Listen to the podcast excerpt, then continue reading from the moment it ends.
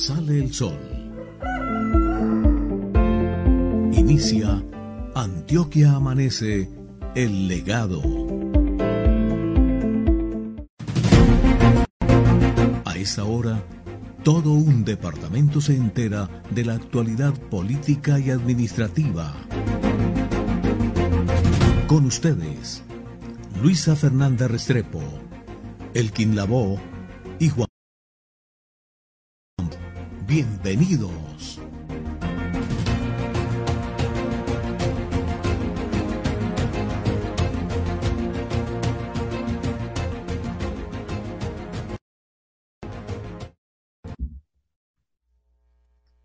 Hola, muy buenos días. Bienvenidos a todos a esta emisión de Antioquia Amanece el Legado los estamos eh, saludando este jueves 21 de octubre del año 2021. Son las 6 y 1 de la mañana y estamos aquí preparados con toda la información, con todas las noticias y con todos los, eh, eh, me pica la lengua, que tanto les gusta, toda esa picante político que todos los días les entregamos. Recuerden nuestra cita de lunes a viernes de 6 a 8 de la mañana por nuestras redes sociales. Recuerden, estamos a través de nuestras redes sociales, a través de Colmundo Radio 1440 AM y a través de TVN Global. Recuerden que ya todas las personas que viven a ese eh, sector del norte del departamento de Antioquia ya nos pueden escuchar y ver a través de TVN Global en diferentes sistemas de cable de todo el país y también a través de la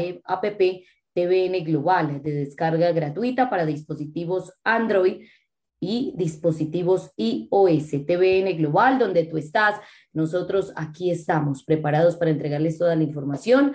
Eh, Carlos Ramírez es nuestro productor, Leonardo Chica, nuestro realizador audiovisual y en la mesa de trabajo estamos los periodistas, los colegas, los amigos haciendo periodismo serio. Vamos a dar inicio a toda la información, a todas las noticias y saludamos a Juan Pablo Vélez. Orden público con Juan Pablo Vélez, presente y futuro del periodismo de Antioquia.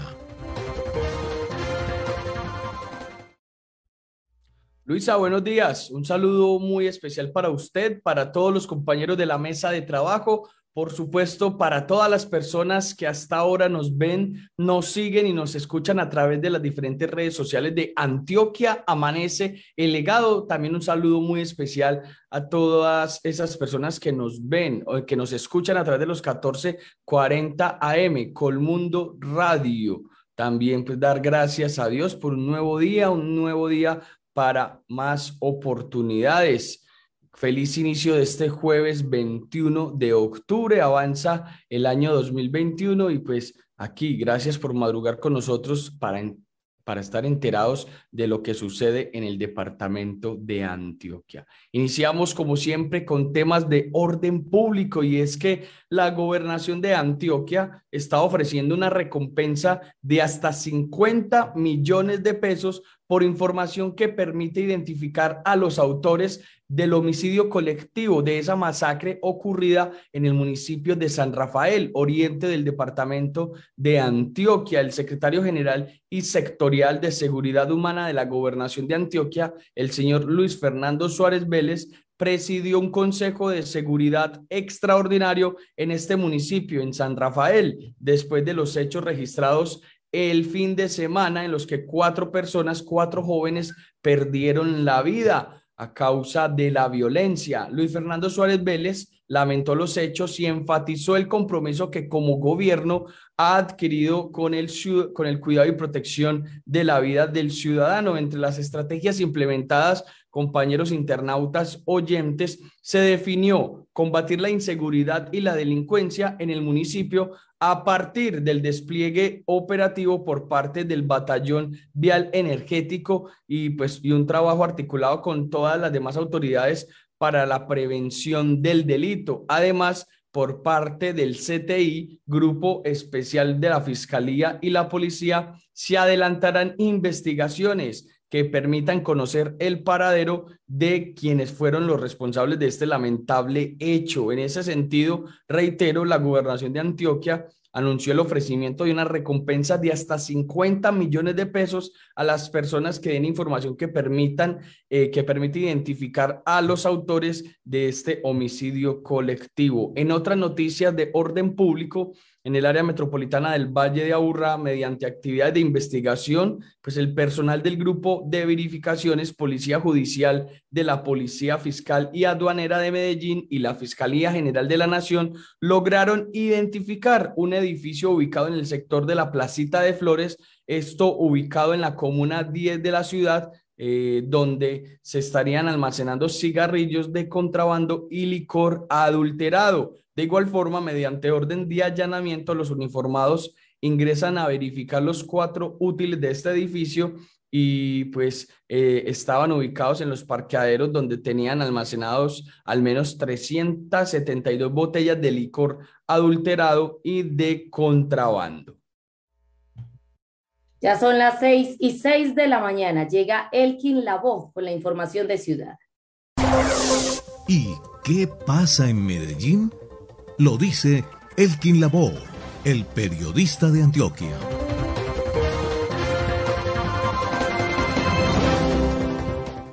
Buenos días, Luisa Fernanda. El saludo cordial para usted, compañeros internautas, oyentes, televidentes. Somos Antioquia Amanece Legado. Recuerden nuestra cuenta en Twitter, arroba ANT Amanece. En el Facebook y también en nuestro canal de YouTube nos ven y nos escuchan como Antioquia Amanece Legado a propósito de las redes sociales. Mucha atención con una programación que incluye la intervención artística con un mural en la Plaza de Medellín, se desarrolla la Semana de la Convivencia. Esta es una iniciativa de apropiación de los espacios en los territorios más sensibles en problemas de convivencia. Se efectuarán unas intervenciones en varios puntos de la ciudad. Se abrirá la Casa de la Convivencia, que es una experiencia de cómo la familia comparte en el interior de las casas y cómo se comporta en las calles a manera de mensaje pedagógico. Hay que anotar que dentro de los sectores elegidos para esta intervención se encuentra la Plaza Minorista, el barrio José La Cima, Blanquizal, la Plaza Botero y el Parque de Banderas. Según la Alcaldía de Medellín advierten que en el 2021, según las mediciones del Sistema de Información para la Seguridad y la Convivencia, los casos atendidos con comparendo por comportamientos contrarios a la convivencia en Medellín han bajado en un 31%. Estos son cerca de 43 mil casos frente al mismo periodo del año anterior, teniendo en cuenta que en 2020 se produjo un aumento sustancial producto de los controles implementados en el marco de las restricciones por la pandemia. 6, 8 de la mañana, mi nombre es Luisa Fernanda Restrepo. Noticias del departamento con Luisa Restrepo, la reina del periodismo político en Antioquia.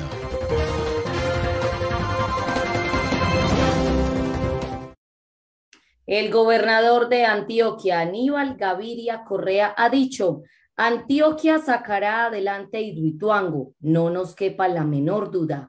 Los antioqueños sacaremos adelante ese proyecto para bien de Antioquia y para bien de Colombia y lo haremos como hemos construido en el pasado. Así lo dijo el señor Gaviria Correa durante la premiación del colombiano ejemplar en la que fueron reconocidos los personajes que con su trabajo contribuyen a la transformación y el desarrollo del país.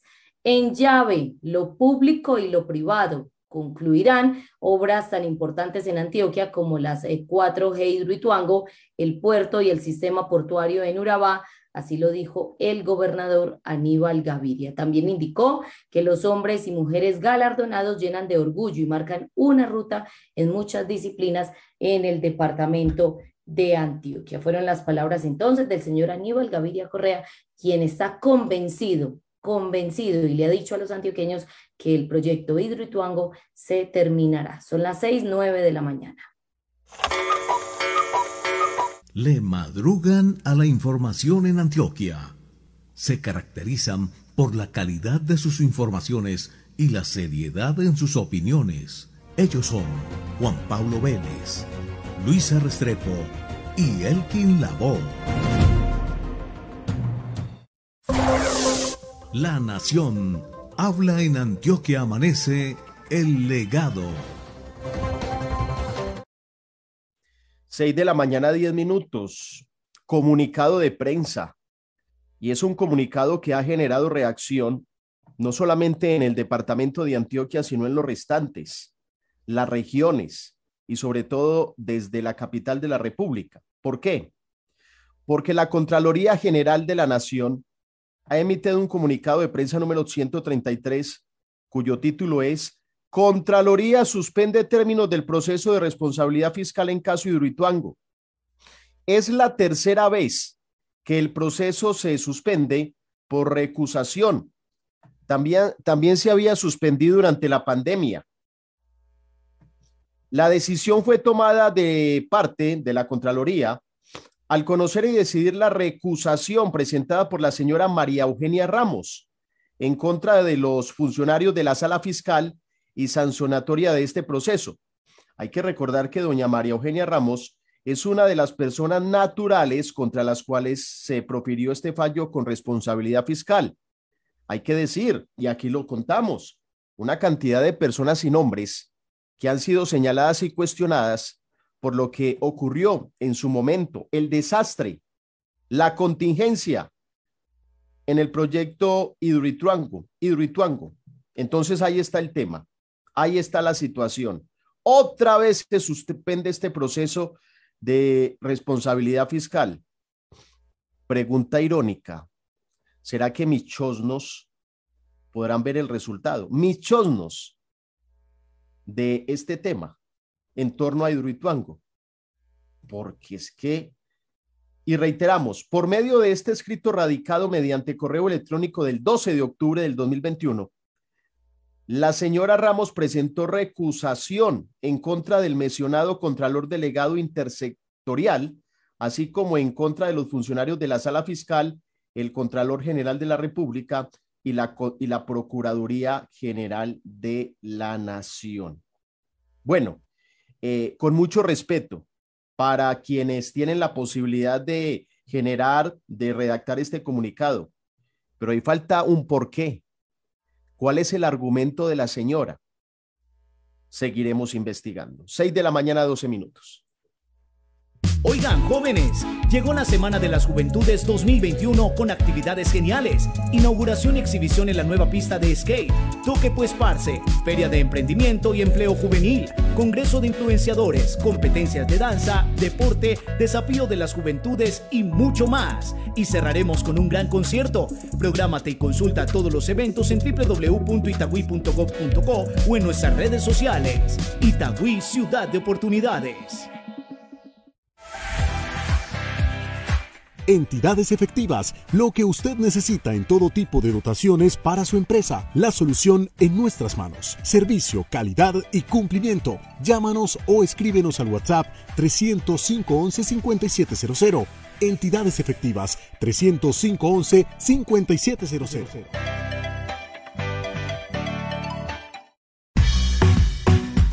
Envigado celebra la Semana de la Cultura y Fiestas del Carriel 2021, del 20 al 24 de octubre. Invitamos a propios y visitantes a disfrutar de una amplia y variada programación en donde los artistas envigadeños deleitarán a la comunidad con sus diversas manifestaciones de música, danza, teatro, trova, literatura, fotografía, gastronomía y mucho más. Porque Envigado es tradición. En Medellín vamos bien. Pusimos en marcha el Metro Plus de la Oriental y el Metro Cable Picacho que beneficia a más de 420 mil personas. Avanzamos en obras del Metro de la 80 que será una realidad para convertirnos en una ecociudad con movilidad sostenible. Alcaldía de Medellín. Medellín Futuro. Nos pica la lengua. ¿Con qué irán a salir?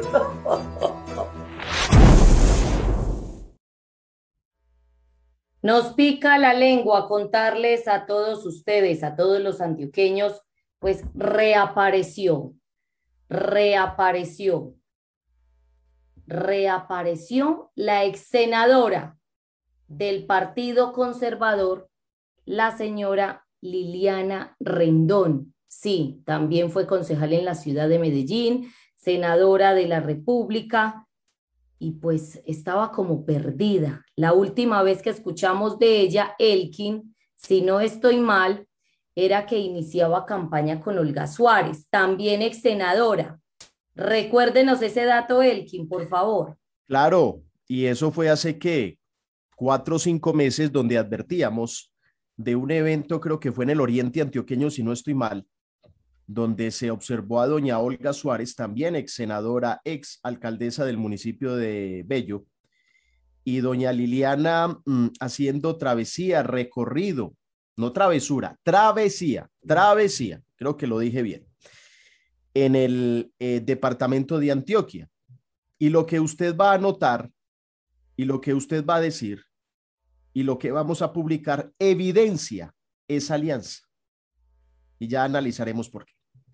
Así es, Elkin, habíamos escuchado de ella entonces, como usted lo dice, hace cuatro o cinco meses, pero volvió a aparecer ayer y volvió a aparecer a través de un video. Escuchemos lo que dice ese video y ahorita hacemos el contexto. Que hoy quiero pedirles muy especialmente que acompañemos al doctor Nicolás Albeiro Echeverry al Senado, la experiencia y a la juventud, muy especialmente, necesitamos renovación, al doctor Juan Camilo Callejas para la Cámara del Partido Conservador y al Senado el doctor Nicolás Albeiro Echeverry del Partido Conservador. Vamos todos lilianistas de frente. Partido Conservador, siempre la hemos encasillado ahí, si cabe la expresión. Ella hoy está ya iniciando o haciendo mejor campaña de cara al Congreso de la República, las elecciones al Congreso de la República, y propone dos candidatos, Nicolás Albeiro Echeverri, Senado, Juan Camilo Callejas, Cámara de Representantes. Resulta que ahí, pues, eh, hay una situación por, por, por analizar y es la siguiente. Ellos dos no son fórmula.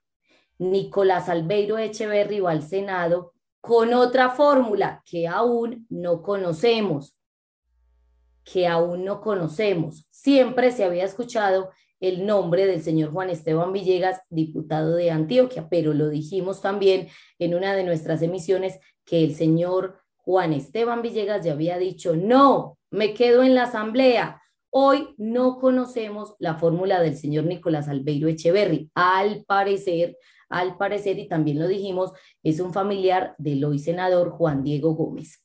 Dos, el señor Juan Camilo Callejas, exdiputado de Antioquia, va en fórmula con el señor Germán Blanco, es decir, diferentes equipos, pero hoy la ex senadora de la República, Liliana Rendón, toma la decisión, no, de este equipo voy a apoyar al Senado a este y de este equipo voy a apoyar al Senado a este. Ahí está la fórmula que ella misma creó, que ella misma creó para su apoyo al Congreso de la República. Tres, lo que usted acaba de anotar evidencia aún más la alianza y las buenas relaciones entre Liliana Rendón y Olga Suárez.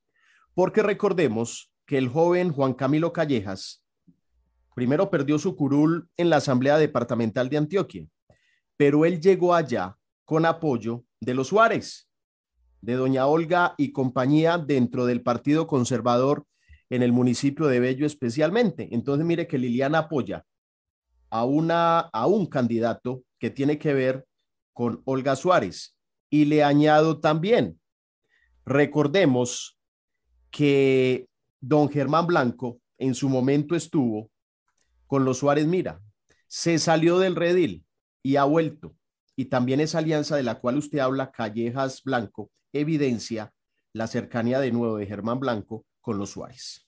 A propósito, Luisa, compañeros internautas oyentes de esos conservadores de vida, de ese equipo conservadores de vida que lidera el senador Juan Diego Gómez en este momento, pues haciendo como el análisis era obvio, después de lo que pasó con Callejas, conservadores de vida, pues no iba a perder una curul, o sea, no se iban a quedar sin una curul en la Asamblea de Antioquia. Y creo que ese análisis lo hicieron dentro del equipo y dio ese resultado de que el señor Juan Esteban Villegas no iría al Congreso de la República. Puede ser ese análisis que se hace en equipos políticos para evitar perder curulis dentro de la Asamblea o qué piensa? No, pero es que lo uno me parece no tiene que ver con lo otro, porque mire lo que acaba de anotar Luisa, que es una alianza mm, la que plantea y la que propone eh, Liliana Rendón para que la gente vote de dos personas que hacen parte de dos partidos, eh, perdón, de dos eh, matices del Partido Conservador totalmente diferentes. Eso sí, lo que usted plantea es muy válido. Con lo que ha ocurrido en conservadores de vida en torno a perder curul en el Consejo, en la Asamblea y demás. Dos. Pues hay que decir, claro, hay que decir que, que es mejor pájaro en mano que cien volando. Pero yo sigo insistiendo y Luisa lo advirtió en su momento. Y me disculpan la expresión, tanta laraca que va Villegas, que me parece, y lo digo aquí eh, abiertamente, un excelente diputado, un hombre que eh, argumenta con muchas bases, con muchos números, pero tanto que se habló y al final echó para atrás. No, hombre. Ahí está, compañeros, la información. Espere, amanecerá y veremos. Amanecerá y veremos de lo que pueda pasar entonces con esas elecciones al Congreso de la República. Lo que hoy sí está muy claro es que cada uno, cada político, cada personaje político en Antioquia ya empieza a tomar partido y a decidir el apoyo a sus candidatos. Ahí estaba entonces la ex senadora Liliana Rendón con su información y con su invitación a votar por estos personajes, o más bien con su decisión eh, de apoyo al Congreso de la República. Juan Pablo, ¿qué nos está picando la lengua? Luisa, nos pica la lengua y es contarles a nuestros internautas oyentes que pues vuelve a hacer noticia el ex concejal eh, Bernardo Alejandro Guerra Hoyos por estos días y pues la Procuraduría General de la Nación lo citó, lo citó a una audiencia pública porque pues eh, hay presuntas irregularidades al haber accedido sin autorización a la información contenida en la historia clínica del excontralor de Antioquia, Sergio Zuluaga Peña. Lo recuerdan, el polémico contralor de Antioquia. Igual recordemos, Luisa, compañeros internautas, oyentes, que pues Bernardo Guerra estuvo durante varios periodos en el Consejo de Medellín, pero esta, cita, esta citación es debido a su periodo 2016-2019, cuando pues se produjo ese escándalo con el señor Sergio Zuluaga Peña y algunas de sus cirugías. El ente de control pues reprochó una presunta falta disciplinaria por supuesto incumplimiento de deberes porque, porque el señor eh, Guerra Hoyos habría accedido y difundido los datos de la historia clínica del excontralor en diferentes escenarios públicos, en sus redes sociales, en medios de comunicación, entre ellos también las entrevistas que concedió a varios eh, medios nacionales, la rueda de prensa del 20 de octubre de 2016 y la sesión pues del 13 de octubre de 2016 del Consejo de Medellín. Entonces, la Procuraduría califica esta acción eh, como una presunta falta del concejal como grave a título de dolo,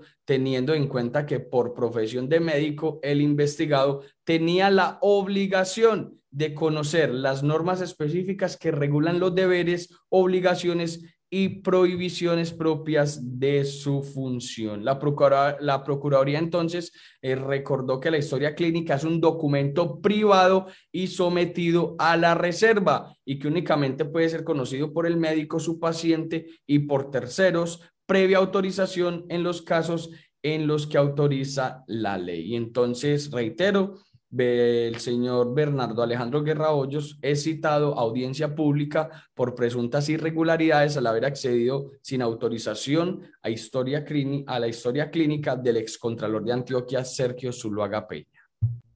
6.24 de la mañana, a él quien le está picando la lengua hoy.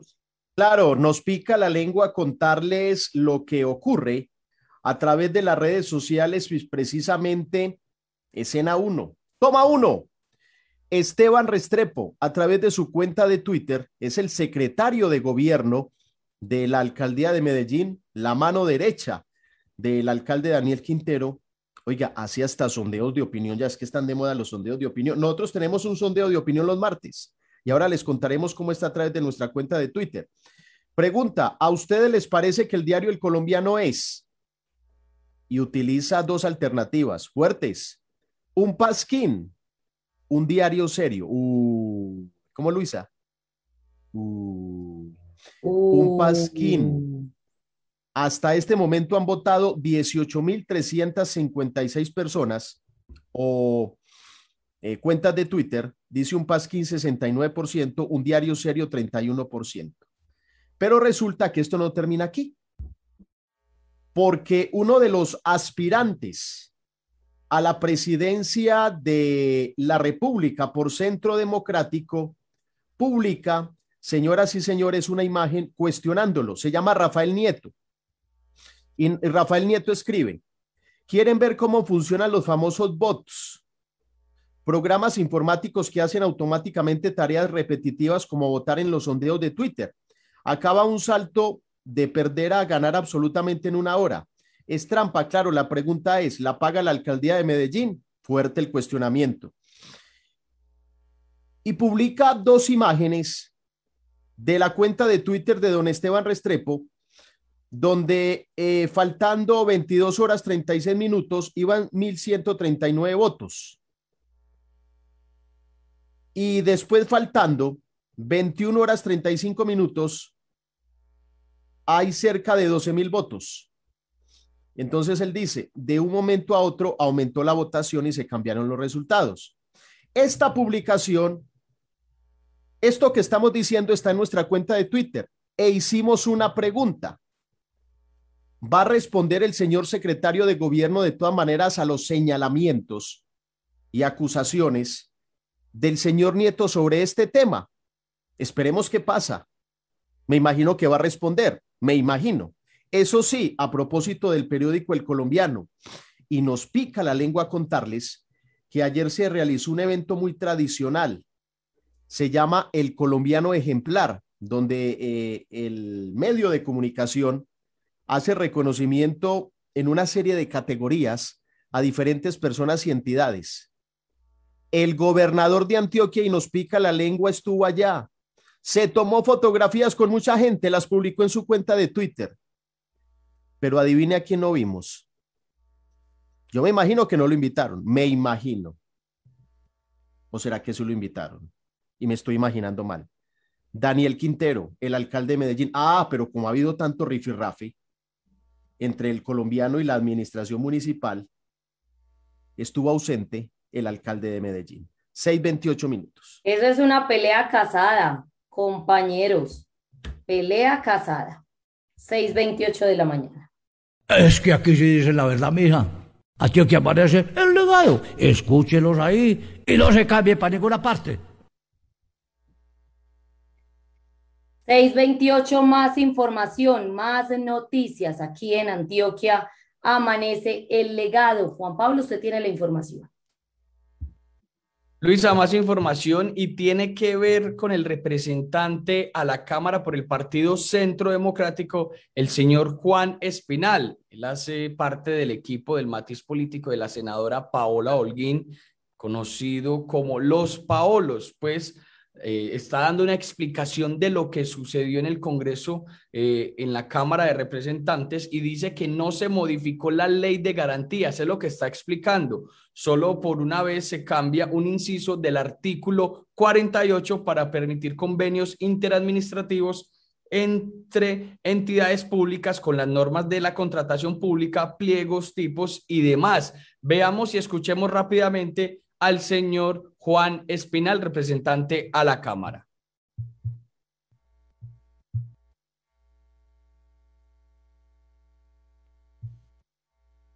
Recordemos, mientras pues, eh, nos ayudan con el video del señor Juan Espinal, que ha generado mucha polémica. Ha generado mucha polémica porque se ha dicho que, que han tumbado la ley de garantías lo que ha permitido durante muchos años pues evitar eh, presuntos actos de corrupción en tiempos de campaña al Congreso de la República. Entonces es lo que está explicando el señor Juan Espinal a través de sus redes sociales, a través de un video. Vamos a ver si ya lo tenemos listo, si eh, Leo nos colabora. El día de hoy quedó aprobado el presupuesto para la vigencia del año 2022 por 350.4 billones de pesos para llevar inversiones a todos los colombianos. Y se ha suspendido el inciso primero del parágrafo del artículo 38 de la Ley de Garantías para que los alcaldes y gobernadores puedan suscribir convenios con el gobierno nacional. Recuerden que estamos en pandemia y que los alcaldes solo a tres meses de iniciar su periodo constitucional tuvieron que enfrentar una crisis en materia de salud económica y política, no solamente en Colombia, sino a nivel mundial por causa de la pandemia. Y como estrategia de ello es la posibilidad de la suscripción de estos convenios para la reactivación económica. Y creo que hay algo elemental para decirle a todos los colombianos. No eliminamos la ley de garantías, le están mintiendo a los colombianos. Y hay algo importante, le otorgamos competencias exclusivas a la Contraloría para realizar control previo a todos los contratos, a todos los convenios que sean suscritos entre los entes territoriales con el gobierno nacional. Aquí en este momento Elkin, el argumento es la pandemia, pero en su momento eh, el ahora presidente, cuando era senador Iván Duque, pues estaba en contra de pues, modificar este artículo, al igual que el expresidente Álvaro Uribe Vélez tampoco estaba de acuerdo al momento que Juan Manuel Santos, cuando era presidente de Colombia, propuso también de tumbar esa ley de garantías, más que la ley de garantías, ese inciso del artículo 48, pues y en este momento como Centro Democrático pues lo proponen y pues se derogó o se tumbó ese artículo ya. Los protagonistas de las noticias en la línea. Le damos la bienvenida en Antioquia Amanece el legado a...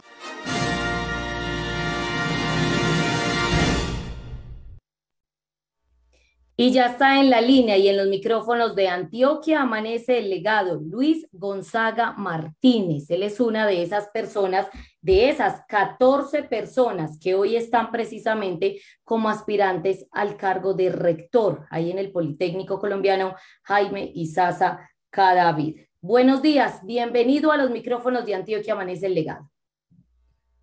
Muy buenos días para ustedes en la mesa de trabajo, igualmente a toda la audiencia esperando se encuentren muy bien y cuidándose bastante de estas dificultades grandes que hemos tenido de pandemia. Avanza el proceso de elecciones de nuevo rector en el Politécnico Colombiano Jaime Isaza David y usted está en esa intención. Ya el proceso está muy adelante, pues eh, podríamos decir que en dos semanas ya sabemos el nombre del nuevo rector allí en el Poli. ¿Cómo avanza ese proceso? Y pregunta directa para usted. Hoy, ¿cuál es la fortaleza y la necesidad que tiene el poli precisamente que usted ahí dentro de las instalaciones del poli conoce de primera mano? Bueno, pues el proceso avanza dentro de su desarrollo técnico. Se cumplió ayer justamente uno de los requisitos sine qua non para poder continuar. Estamos ya a puertas, en una semana debe estar el Consejo Directivo eh, construyendo la terna final para que de esa terna en una semana más salga el rector. Pues yo creo que en ese variopinto escenario de los 14 candidatos que nos presentamos, gente con muchas eh, potencialidades para ser rector del Politécnico, yo creo que todos, y el hecho de haber pasado y de ser afectadas sus hojas de vida en el proceso, tienen eh, esas facultades para dirigir esta institución. Hubo unas presentaciones eh, muy técnicas, muy eh, académicas, muy de mucho conocimiento de la institución y estamos justamente en estos momentos a lo que decida el Consejo Directivo en una semana. Miren, eh, compañeros oyentes y cibernautas, estuvimos preguntando precisamente sobre esa presentación y nos entregan el siguiente dato pues eh, obviamente con todo el respeto de nuestro invitado, pero es la información que nos entregan. Las mejores presentaciones ayer eh, en este proceso de elección del rector del Politécnico colombiano Jaime Isaza Cadavid. Me hablan de los dos académicos. Ayúdeme, Elkin, por favor, con los apellidos. Me hablan del profe Rubén, del profe Rubén y del académico Alex. Ayúdeme, por favor, con los apellidos me dijeron que fueron las dos presentaciones que más sobresalieron precisamente ayer en ese eh, proceso de elección de rector del Politécnico Colombiano Jaime Sasa Cadavid? Pues sales eh, John Alex Osorio, punto número uno, y el otro se llama Rubén Darío Vázquez Salazar. Ahí están los dos académicos. Y el otro que sobresalió y resaltó por su presentación, el señor Sergio Roldán, hoy el eh, secretario de Turismo en el departamento de Antioquia, compañeros. Yo le quiero preguntar a propósito a nuestro invitado, usted actualmente, y recordemos cuál es eh, su actual ocupación dentro del Politécnico Jaime Isaza David y cuál es su propuesta bandera a decir, porque claro, esto es una campaña de todas maneras para llegar a un puesto público. Llego al poli, mi propuesta bandera es esta. Bueno, yo me desempeño en la actualidad como vicerrector de extensión y ya había estado por casi cuatro años como secretario general de la institución. Mi propuesta pues es tener un poli que rompa las fronteras del departamento de Antioquia, que llegue a otras regiones, no necesariamente del departamento, sino incluso eh, internacionales que pues nos quedó manifiesto ahorita con el tema de la pandemia que nos debemos de apoyar mucho en la virtualidad y justamente en lo que debemos de buscar, apalancar el Politécnico eh, nacional e internacionalmente. Y obviamente pues eh, cada uno argumentará los méritos que tiene para estar en ese cargo de rector. Vicerrector, quería preguntarle, pues por, ese, por esa evaluación que le haría usted al actual rector, Alibardo Álvarez. ¿Qué diferente o qué propuesta haría usted eh, respecto al, al, trabajo que viene haciendo el señor Álvarez?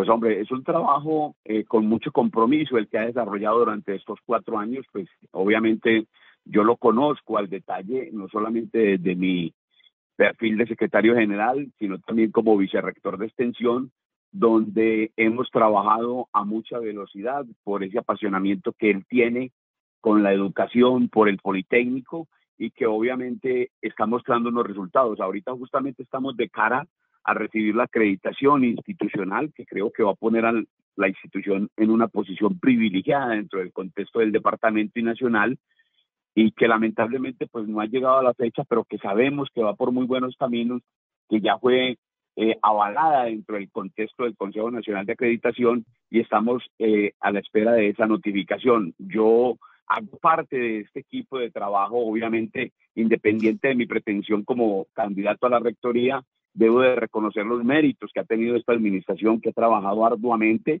eh, por un mejor posicionamiento institucional y del que yo también he estado haciendo parte. Entonces, eh, tengo eh, sobradas razones para decir que hay muy buenos argumentos dentro de lo que se ha desarrollado en estos últimos cuatro años.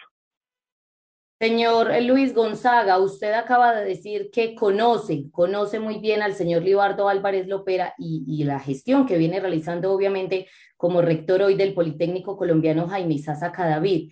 Ante ese conocimiento, pues nos imaginamos, nos imaginamos que usted también tiene conocimiento de primera mano de ese proceso jurídico legal por el que hoy atraviesa el señor Libardo Álvarez Lopera por una situación eh, o una dificultad que tuvo con algunos estudiantes y que hoy, y que hoy esa situación tiene en casa por cárcel a una de esas personas que hacían parte de la institución. ¿Qué conoce usted del proceso? ¿Qué sabe?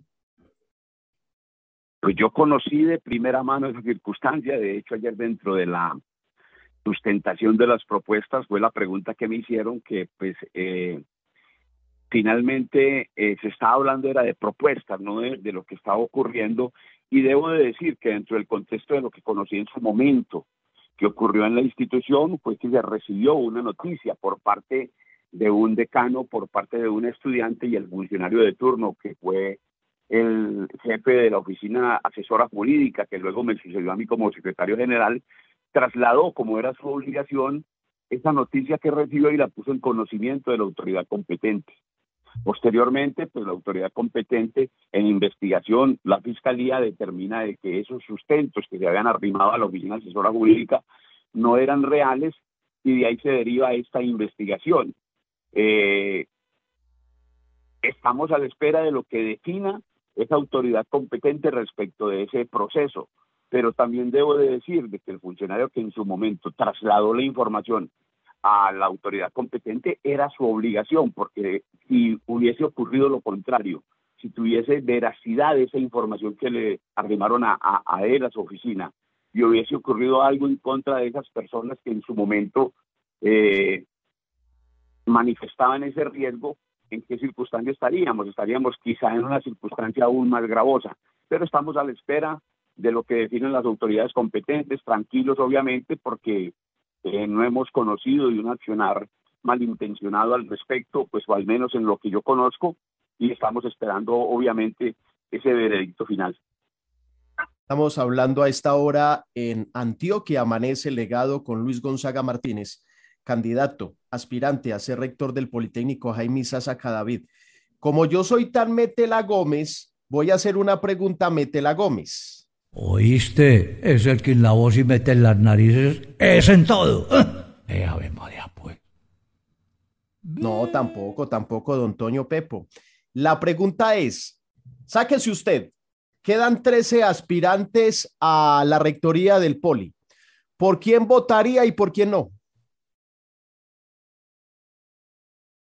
Es que es una pregunta muy difícil eh, para mí, porque pues primero no ostento esa condición y sería pretencioso manifestar por quién votaría yo, pero obviamente yo creo que los 13 tienen condiciones para ser rectores. Mm, debe de primar mucho el tema de la experiencia, el bagaje que se tiene al respecto y que el Politécnico históricamente no ha sido una institución fácil, porque pues eh, saben ustedes que es una suerte de universidad pequeña donde convergen eh, una comunidad eh, crítica, de espíritu crítico, una comunidad que eh, presenta inconformidad cuando las cosas no están acordes a, sus situaciones y que hay que tener esa capacidad de manejo. Señor Luis Gonzaga, última, al menos de mi parte. Cada uno, cada uno de esos aspirantes, pues cuenta con un apoyo, un apoyo. ¿Cuál es su apoyo en ese proceso de elección de rector del Politécnico Colombiano Jaime Sasa Cadavid? Y me estoy refiriendo obviamente a los apoyos políticos. ¿Quién lo está ayudando? ¿Quién lo está apoyando precisamente para esos votos que ustedes tienen que recoger, que son cinco, si no estoy mal y si no me equivoco? Cinco es el, el número mínimo que se necesita para estar en esa ronda final que se llama terna. Mi apoyo pues, es el conocimiento que tienen los nueve miembros del Consejo Directivo, porque yo serví como secretario técnico a esa corporación hace ya casi un año y pues eh, ese fue el motivo que me llevó a, a prestar mi nombre para que supieran de mi pretensión, porque tengo pues esa aspiración de llegar a la rectoría a partir del conocimiento que tengo de, de, de, de la institución y sobre todo de que ellos conocen mi labor como tal.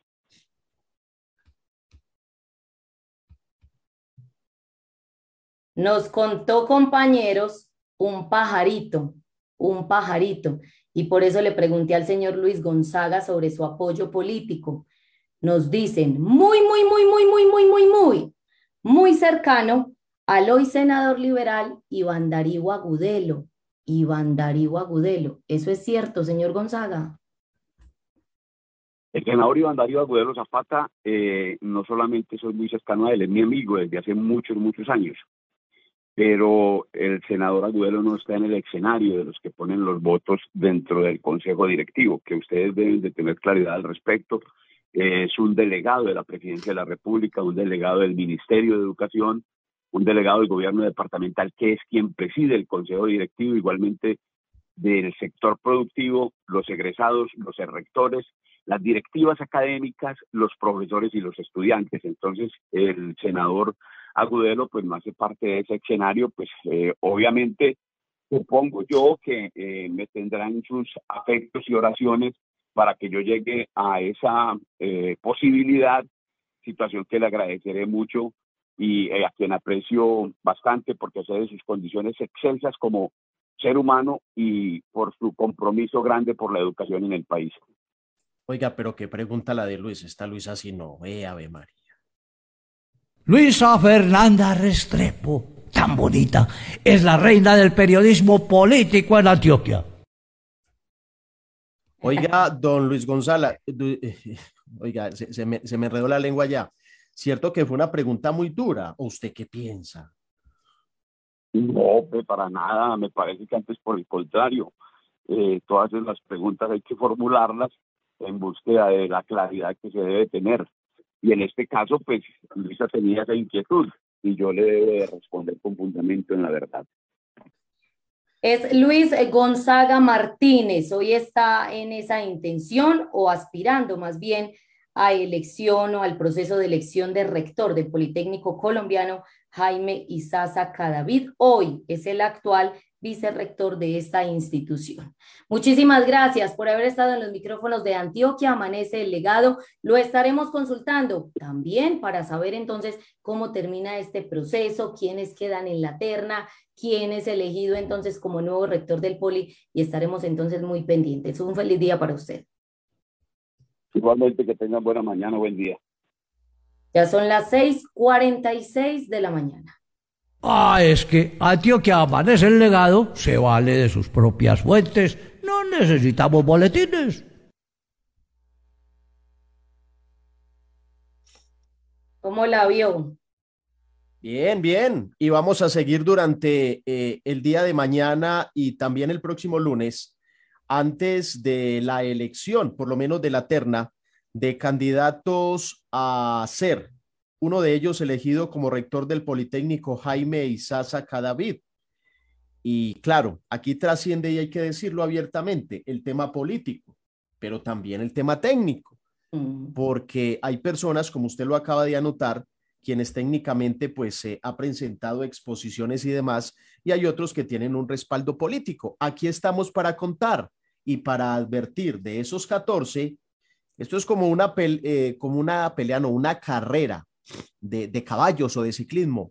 ¿Quién va comandando? ¿Quién va de segundo? ¿Quién va de tercero? Muchas veces el que está relegado llega de primero dentro de una competencia. De esos 14, les estaremos contando cómo va la competencia. Elkin, Antioquia Amanece, el legado es el escenario para esas personas, para esas 14 personas que quieran estar ahí, contándonos cómo va el proceso, contándonos su propuesta bandera, contándonos cuál es hoy la fortaleza y la necesidad que tiene el Politécnico Colombiano Jaime Sasa Cadavid. Y pues nosotros estamos ahí, ahí, y este es el escenario. Quienes quieran estar, ahí vamos eh, a contarles a todos los antioqueños, eh, pues para que sepan quiénes son esas 14 personas que hoy quieren ser rectores en el Politécnico Colombiano Jaime Sacadaví. Solo llega uno, sí, solo llega uno. No hay ni virrey, ni primera princesa, no hay. Pero ahí está la información, 6:48 de la mañana. Los protagonistas de las noticias en la línea. Le damos la bienvenida en Antioquia Amanece el legado a...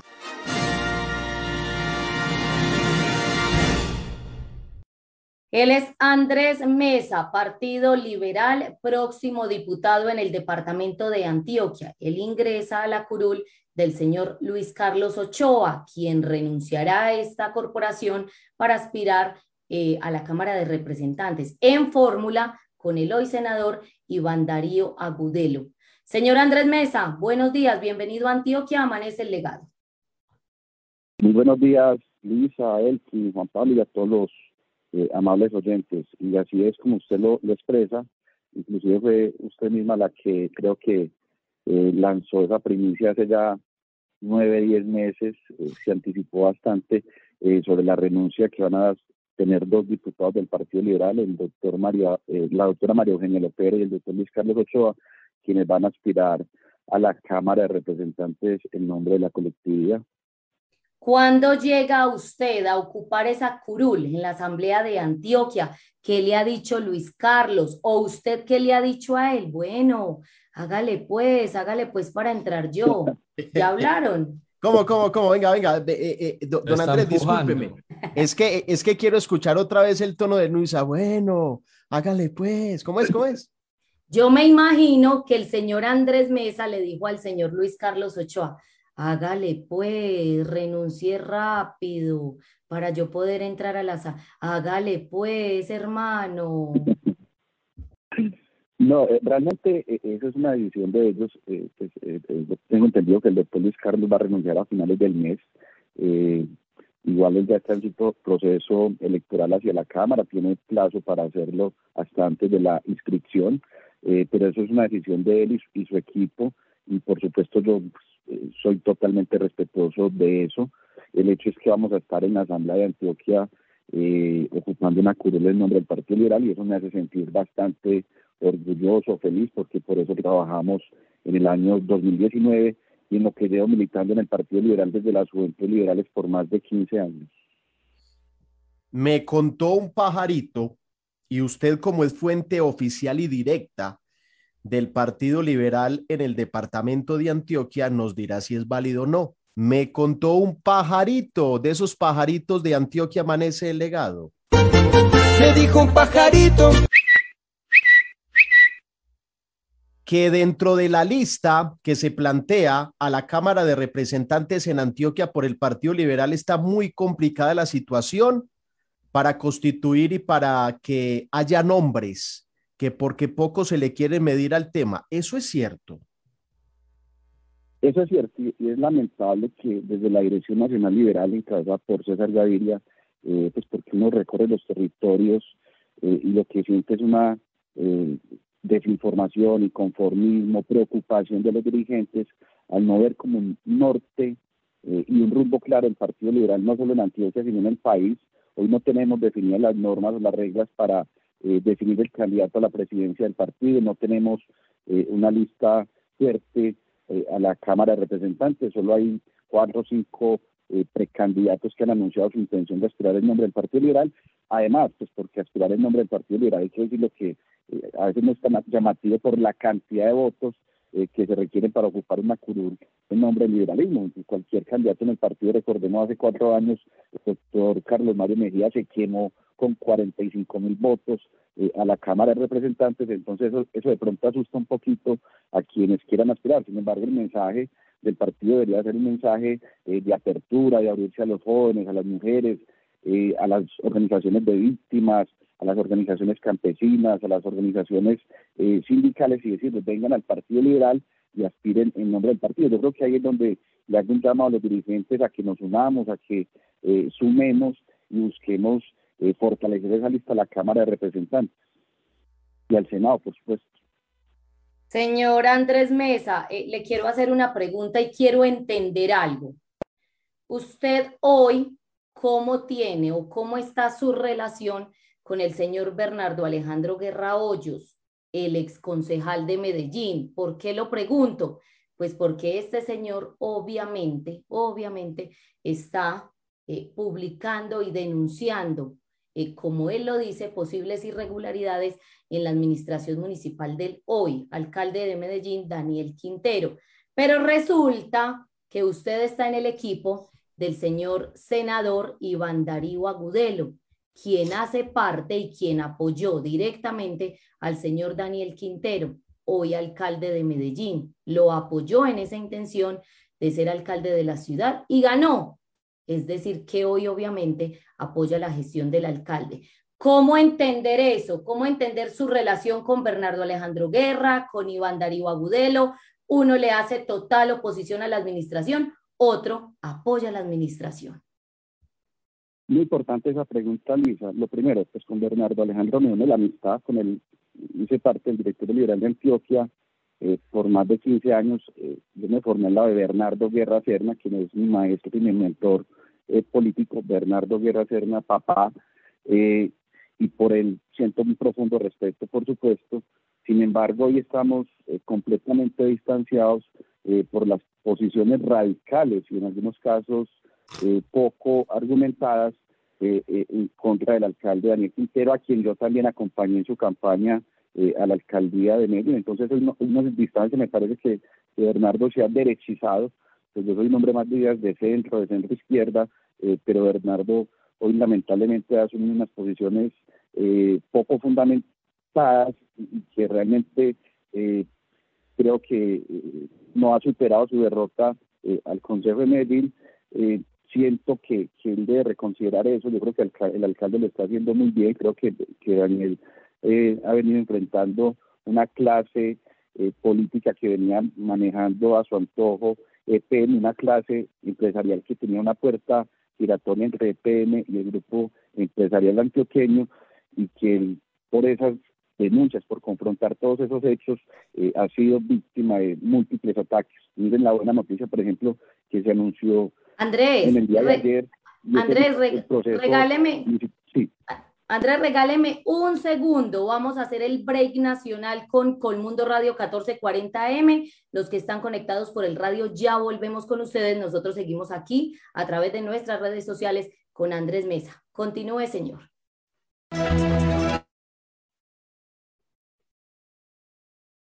Continuemos entonces con Andrés Mesa a través de nuestras redes sociales. Retomemos entonces, señor Andrés. Sí, entonces decía que, miren, la gestión del alcalde Daniel Quintero, por ejemplo, el anuncio ayer de abrir el prepliego de condiciones o de término de condiciones para la constitución del metro de la 80, yo creo que es una noticia maravillosa que va a beneficiar a más de 800 mil medellinenses. Es una cosa, cosas de las importantes que está haciendo el alcalde. Ahora, frente a mi relación con el, senador Iván Darío Agüelo, yo no hago parte del equipo de, de Iván Darío Agüelo que se llama Innovación Liberal, lo estoy apoyando de manera frontal eh, con mi equipo eh, en su aspiración a llegar nuevamente al Senado de la República. Me parece que es un senador que lo ha hecho muy bien, es un senador decente eh, y que tiene mucha hoja de vida por mostrar, por ejemplo, ni más faltaba la creación del Ministerio de la Ciencia, la Tecnología y la Innovación, la lucha que viene dando por la seguridad farmacéutica, por la seguridad eh, alimentaria en el país, con proyectos de ley que creo que favorecen eh, a los colombianos y, sin duda eh, merece ser nuevamente reelegido en, la, en el Senado de la República, así como también estoy acompañando a los diputados ya con seguridad próximo representante de la Cámara, Luis Carlos Ochoa. En la Asamblea y en los sectores políticos mucho se ha dicho que el señor Luis Carlos Ochoa pues es un diputado muy pasivo. Usted llega a ser oposición, llega a ser control político en la Asamblea de Antioquia, pero ¿en qué parte? ¿En la, en la, en la independencia, en la oposición, en la coalición? ¿Cómo analiza ese gobierno de Aníbal Gaviria que recientemente pues retomó su cargo? Le añado lo que dice Juan. ¿Usted va a ser, usted va a ser pasivo o activo? Andrés Mega es un hombre de partido y, soy un hombre coherente con los principios liberales. Voy a ser un hombre supremamente activo desde la Asamblea Departamental. Voy a acompañar las iniciativas del gobernador que estén en pro eh, de, los antioqueños. Voy a acompañar el plan de desarrollo. Me interesa mucho eh, hacerle revisión a la agenda 2040 porque los antioqueños tenemos que pensarnos el presente, pero sobre todo el futuro del departamento de Antioquia, eh, recuperar la esperanza perdida eh, en la ciudadanía hacia la clase política. Hoy lamentablemente eh, la clase política sufre una profunda desconfianza de la ciudadanía. Cada día conocemos hechos de corrupción, conocemos hechos que lo único que hacen es que la ciudadanía no confíe en los políticos y por eso es fundamental no solo renovar la política, sino también eh, decirle a la ciudadanía que la política sirve, que, los que, en la política hay políticos que tenemos la clara convicción de que la política es para servir, no para servirnos. Y, ese es el mensaje que le vamos a llevar a la gobernación, al gobernador de Antioquia, eh, y esperamos que nos acompañen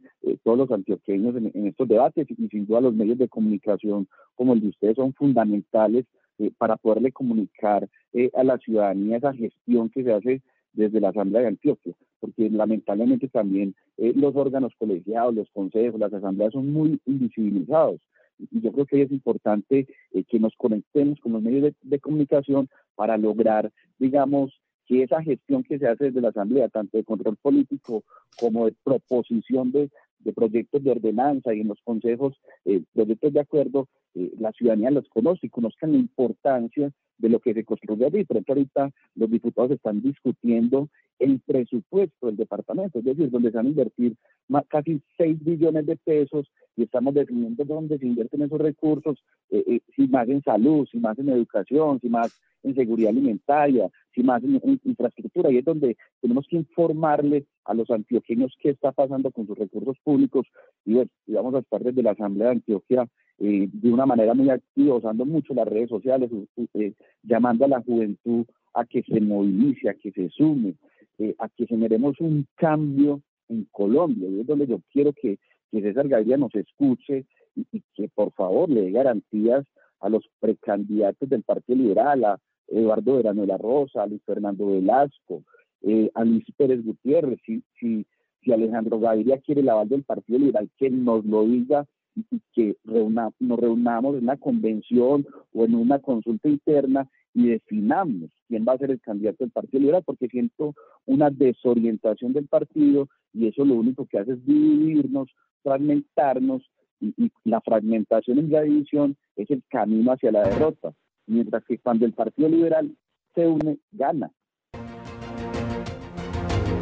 Volvemos, volvemos en este momento a activarnos con Colmundo Radio 1440 AM, las personas que estaban ahí por la radio y que continúan con nosotros. Estamos con Andrés Mesa, el próximo diputado de la Asamblea Departamental de Antioquia por el Partido Liberal.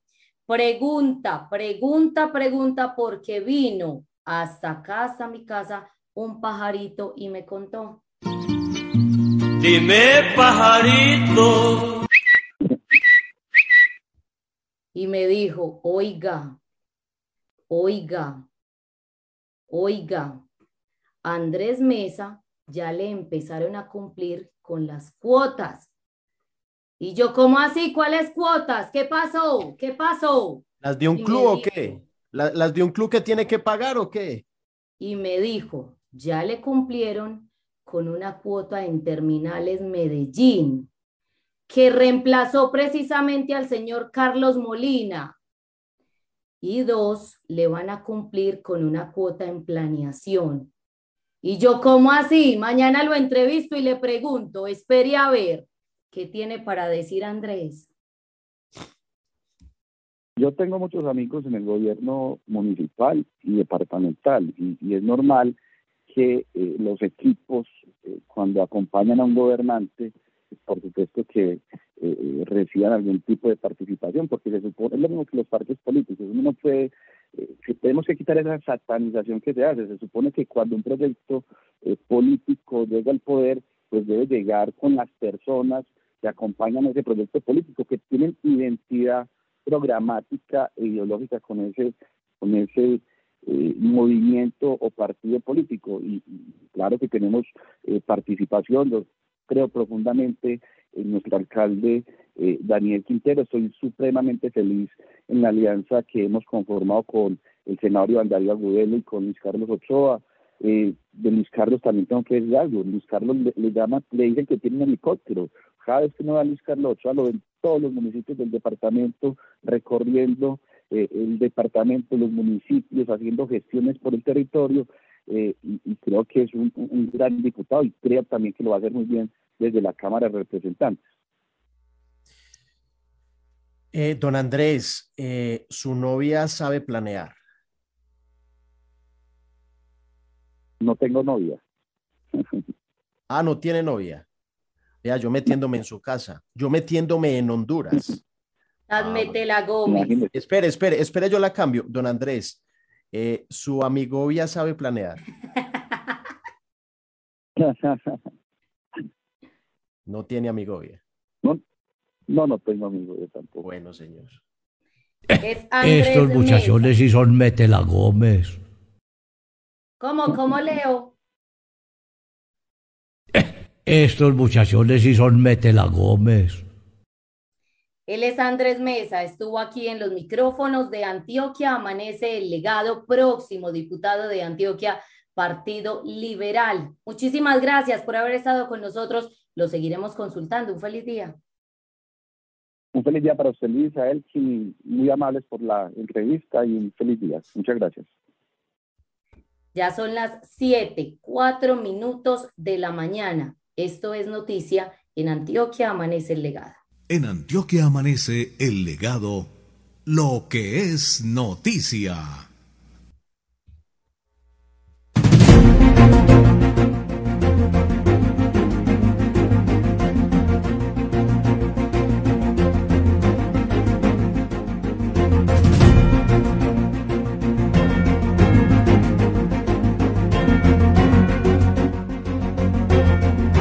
Esto es noticia en el departamento de Antioquia, hoy jueves 21 de octubre del año 2021.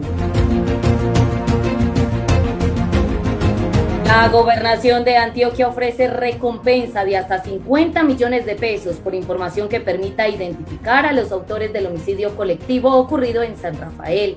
El secretario regional y sectorial de Seguridad Humana de la Gobernación de Antioquia, Luis Fernando Suárez Vélez, presidió un Consejo de Seguridad extraordinario en este municipio después de los hechos registrados en las últimas horas, en los que cuatro personas perdieron la vida.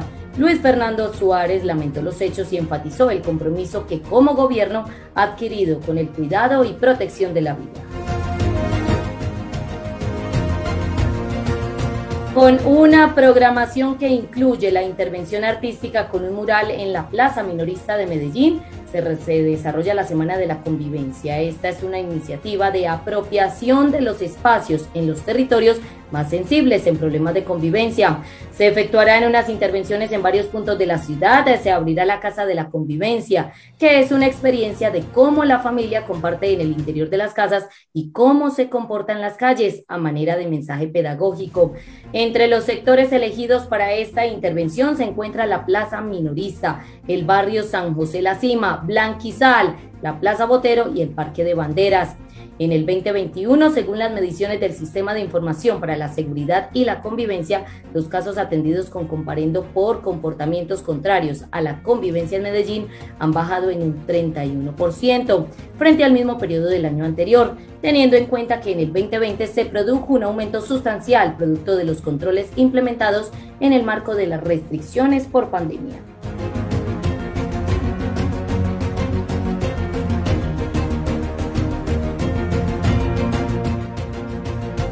Antioquia sacará adelante Hidroituango, no nos quepa la menor duda. Los antioqueños sacaremos adelante ese proyecto para bien de Antioquia y para bien de Colombia y lo haremos como hemos construido en el pasado. Así lo dijo el gobernador de Antioquia, Aníbal Gaviria Correa, durante la premiación del colombiano ejemplar, en la que fueron reconocidos los personajes que con su trabajo contribuyen a la transformación y el desarrollo del país.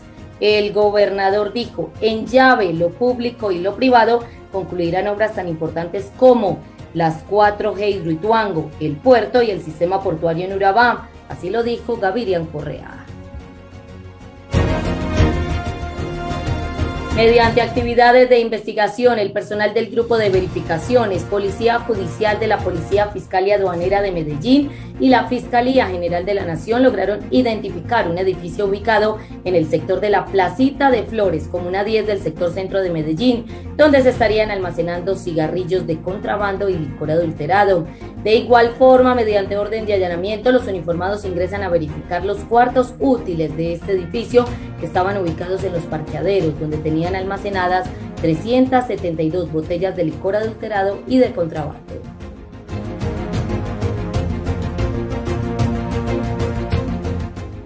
Como parte del Plan Integral de Movilidad Sostenible de Medellín, el Departamento Administrativo de Planeación avanza en la reformulación y diseño de 135 kilómetros de corredores viales aptos para las diferentes formas de movilidad que requiere la capital antioqueña y que actualizan los proyectos de infraestructura para el futuro. Se busca dar garantías a los usuarios de las vías con espacios para los diferentes modos de movilizarse. En la apuesta por una movilidad sostenible, estos corredores multimodales le dan importancia a los viajes a pie, en bicicleta y al transporte público. En estos momentos se trabaja en la revisión y reformulación de 10 kilómetros adicionales que integran el corredor de la avenida El Poblado entre el límite con Envigado y San Diego y la calle 10 en el tramo que va desde la transversal superior al aeropuerto Olaya Herrera.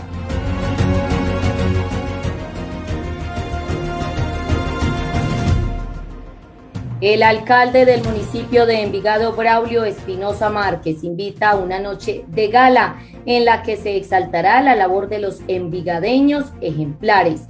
Noche Envigadeña de Valores 2021, jueves 21 de octubre, hoy a las 6 de la tarde en el parque principal de este municipio.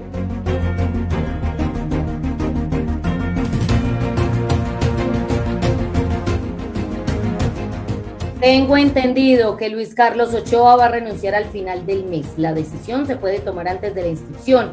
Voy a ocupar la curul en la Asamblea de Antioquia y eso me hace feliz porque para eso trabajo. Es lamentable que desde la Dirección Nacional lo que uno siente cuando recorre los territorios es una desinformación y preocupación de los dirigentes sobre la claridad que necesitamos para apoyar un candidato a la presidencia. Con Bernardo Alejandro Guerra hemos tenido una distancia por las posiciones radicales y poco argumentadas contra Daniel Quintero. Bernardo Guerra se ha visto muy a la derecha, siento que no ha superado la derrota en las anteriores elecciones. A Iván Darío Agudelo lo vengo apoyando de frente en su aspiración para que sea nuevamente elegido senador de la República, dijo Andrés Mesa, próximo diputado de Antioquia. Estamos a puertas de construir la terna final para que de ahí salga el nuevo rector del Politécnico colombiano, Jaime Isaza Cadavid. Estamos a lo que decida el Consejo Directivo. He estado por casi cuatro años como secretario general de la institución. Mi propuesta es salir del departamento apalancado eh, con el polinacional e internacional. Es un trabajo de mucho compromiso del señor Libardo Álvarez. Hemos trabajado a gran velocidad debido al apasionamiento del rector. Vamos por buen camino. La autoridad competente determina que los argumentos no eran reales, pero estamos a la espera de la decisión final. No hemos conocido un accionar malintencionado, o al menos es lo que yo conozco. Los 13 candidatos tienen las condiciones, debe primar la experiencia y el conocimiento técnico para liderar la institución con una verdadera capacidad de manejo. El senador Iván Darío Agudelo es mi amigo desde hace años, pero él no está en el escenario de los que votan para escoger el rector, dijo Luis Gonzaga, vicerrector del Politécnico colombiano Jaime Sasa Esto es noticia hoy. En Antioquia amanece el.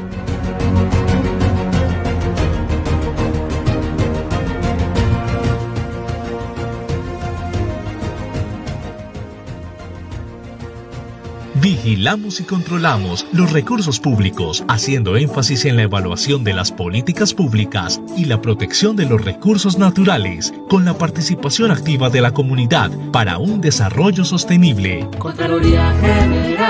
De Medellín, eficiente ciudad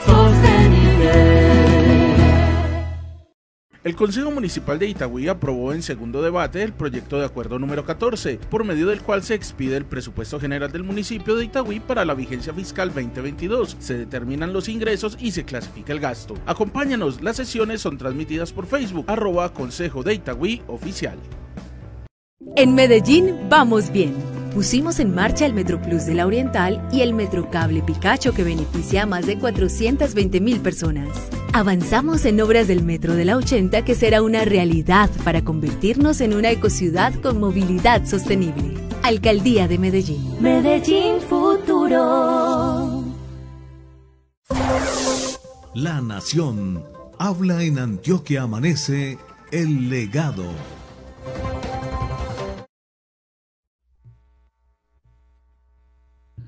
Siete de la mañana, 13 minutos. Gracias por continuar con nosotros. En Antioquia amanece el legado. Vamos a hacer una ronda informativa por los medios nacionales para ver qué están diciendo y titulando a esta hora de la mañana sobre el departamento de Antioquia.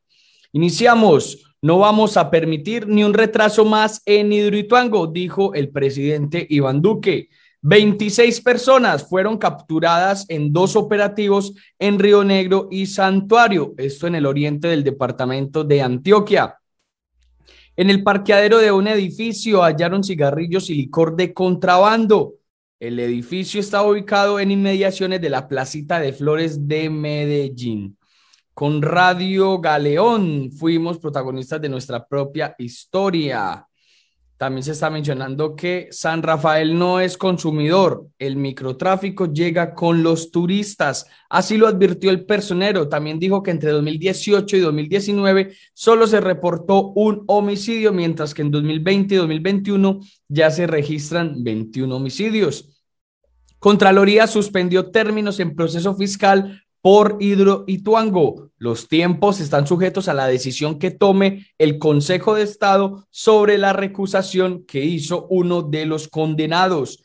50 millones de pesos en recompensa para capturar autores de masacre en el municipio de San Rafael, Antioquia. Las autoridades aún no identifican a los responsables, pero trasladaron un grupo especial para investigar este homicidio. Triple eh, esta masacre mejor. Reducción de velocidad hizo más seguro transitar por la autopista norte.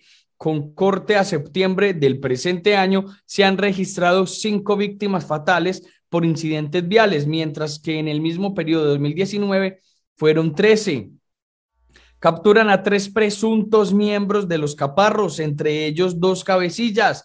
Uno de los cabecillas es señalado de organizar rutas de microtráfico en el Bajo Cauca, nordeste y occidente de Antioquia. 40 pasajeros resultaron heridos tras volcamiento de un bus en Robledo.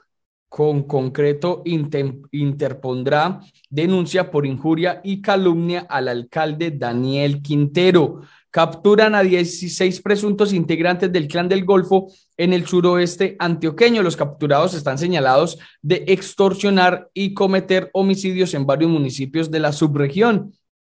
Autoridades harán un consejo de seguridad o hicieron un consejo de seguridad ante la masacre en el municipio de San Rafael. También se está mencionando en otros medios nacionales que mayores de 50 años en Medellín aún no han completado el esquema de vacunación. Contraloría suspendió términos en el proceso de responsabilidad fiscal por Hidroituango. También se está mencionando que eh, preocupación en Necoclí por migrantes latinos que también viajan por rutas clandestinas a Panamá.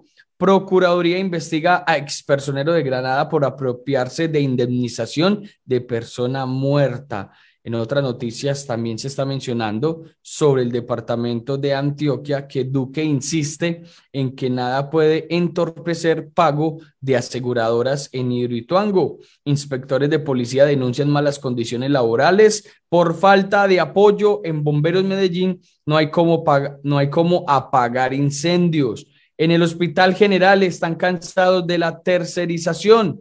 Masacre de jóvenes acrecentó temor en San Rafael. Ya se escogió la marca que representará a Medellín, que sigue ahora.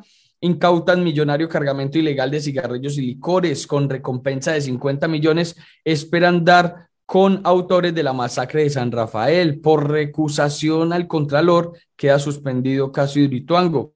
El cartel de los 40 más buscados en Itagüí migrantes sobrevivientes a naufragio están amenazados. Mucha información sobre el departamento de Antioquia se puede ver, leer en los medios nacionales a las 7 y 18 de la mañana. Avanzamos en Antioquia, amanece el legado. Envigado celebra la Semana de la Cultura y Fiestas del Carriel 2021, del 20 al 24 de octubre. Invitamos a propios y visitantes a disfrutar de una amplia y variada programación en donde los artistas envigadeños deleitarán a la comunidad con sus diversas manifestaciones de música, danza, teatro, trova, literatura, fotografía, gastronomía y mucho más. Porque Envigado es tradición. En el tercer periodo de sesiones del Consejo Municipal de Itagüí, los secretarios están presentando los informes de gestión del año 2021. Acompáñanos, las sesiones son transmitidas por Facebook, arroba Consejo de Itagüí Oficial. Entidades efectivas, lo que usted necesita en todo tipo de dotaciones para su empresa. La solución en nuestras manos. Servicio, calidad y cumplimiento. Llámanos o escríbenos al WhatsApp 305 11 5700. Entidades efectivas 305 11 5700.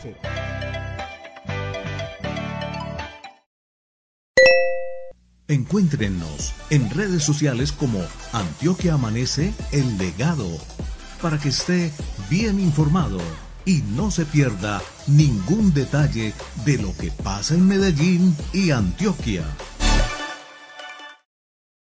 7 de la mañana, 19 minutos. Nos vamos para nuestra cuenta de Facebook Live, nuestra fanpage. Se llama Antioquia Amanece Legado. También a través de nuestro canal de YouTube nos ven y nos escuchan. Y comenzamos de una vez a interactuar con todos ustedes hacemos la verdadera comunicación a esta hora y retroalimentación. Escribe en el Facebook Live, Arturo Gil. Espero que se hayan amañado en Girardota, Luisa Fernanda y Elkin. Bendiciones para toda la mesa de trabajo. Girardota, buen vividero en el norte. Jorge Pineda dice, buenos días, señores. Antioquia amanece, legado, feliz jueves, pendientes de su valiosa información. Ulber, Olaya, Ulber, dice saludos desde Concordia. Eduardo Paz, señores Antioquia, amanece, legado, muy buenos días, como siempre, listos para escucharlos. Muchos éxitos y una buena salud. Que Dios sea el que los guíe. Saludos para los oyentes. Qué bonito mensaje, Eduardo. Dios le pague. Carlos Gustavo Quijano Restrepo dice en sintonía permanente, abrazo fraternal. Paca Calle Tavares dice, feliz y sorprendente día. Luis Alfonso Mejía Correa nos saluda. Jorge Elías Piedraíta Parra dice, buenos días para el equipo de trabajo del verdadero legado y a toda la Antioquia creyente. Redfa Patiño dice, buenos días, Antioquia amanece el legado. Saludos a nuestros periodistas, siempre escuchándolos acá en San Antonio de Prado. Un abrazo. Luis Ángel Vélez Correa dice, contratos, esto es una vergüenza, quitar la ley de garantías, ahí están pintados. Seguimos porque Zapata Gilet Alberto nos dice 111 votos determinaron el Comité de Política Pública de Atención Integral al Trabajador Informal y su familia. Quedan algunas inconformidades de este ejercicio, pues dicen que nos cambiaron las reglas de juego. Libardo Tavera en sintonía, dice una minoría, pero muy minoría, nada cómodamente en la corrupción para intereses particulares y nos joven al 90% de la población, acabando con la deshilachada democracia y violando flagrantemente, de manera reiterada, la constitución y la ley. Estamos jodidos, dice Libardo Tavera. Nelson Estrada Cárdenas dice que en el municipio de Caldas, nuestro hospital San Vicente de Paul se viene transformando de una forma muy exclusiva y tanto para el paciente como para su acompañante dando calidad de vida. Viviana Mesa nos saluda desde Montebello, Antioquia. Gabriel Ángel Muñoz Martínez nos saluda. Iván Giraldo en la Ceja, Antioquia. Robinson Hurtado dice, buenos días, si mal no estoy, hay un proyecto de ley hoy que fue creado con la ayuda de John Jairo Roldán y por lo que veo, como en muchos de los casos, es mejor sacar pecho solo. ¿De qué estará hablando? Saludo cordial a Fabián Puerta, dice buen dirigente el señor Andrés Mesa. Jaime, Jaime, buenos días. Creo más en la monogamia de Esperanza Gómez que en la palabra de un político. Uy, a ver, yo, yo leo de nuevo. Buenos días, dice Jaime Jaime. Creo más en la monogamia de Esperanza Gómez que en la palabra de un político. Uy, León Ochoa dice, buenos días, mesa de trabajo. Me alegra mucho que en Sabaneta se esté reactivando ampliación del hospital, fiestas del plátano y eventos deportivos. Edwin Esteban Valencia Toro dice, saludo cordial a la mesa de trabajo de Antioquia Amanece Legado. Señores, son bienvenidos, son bien llegados. Este programa queda en nuestras redes sociales. Si usted se perdió la primera parte del mismo, si quiere observar el programa de ayer y escucharlo de nuevo, queda también en el Facebook Live y nuestro canal de YouTube. Somos Antioquia Amanece el Legado. Restrepo, Lavó y Vélez son Antioquia Amanece, el legado.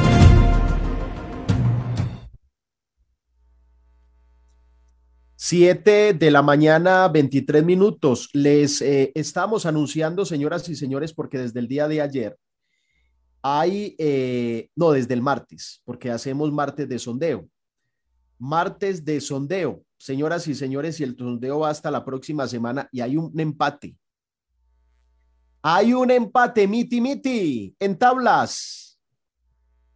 El sondeo de opinión que va hasta la próxima semana.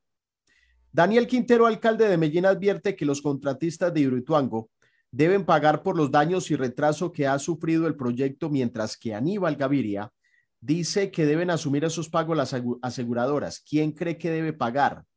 Hay dos ítems que hemos puesto en nuestra cuenta de Twitter, arroba ANT Amanece. Ítem 1, los contratistas. Ítem 2, las aseguradoras. Va mitimite el resultado.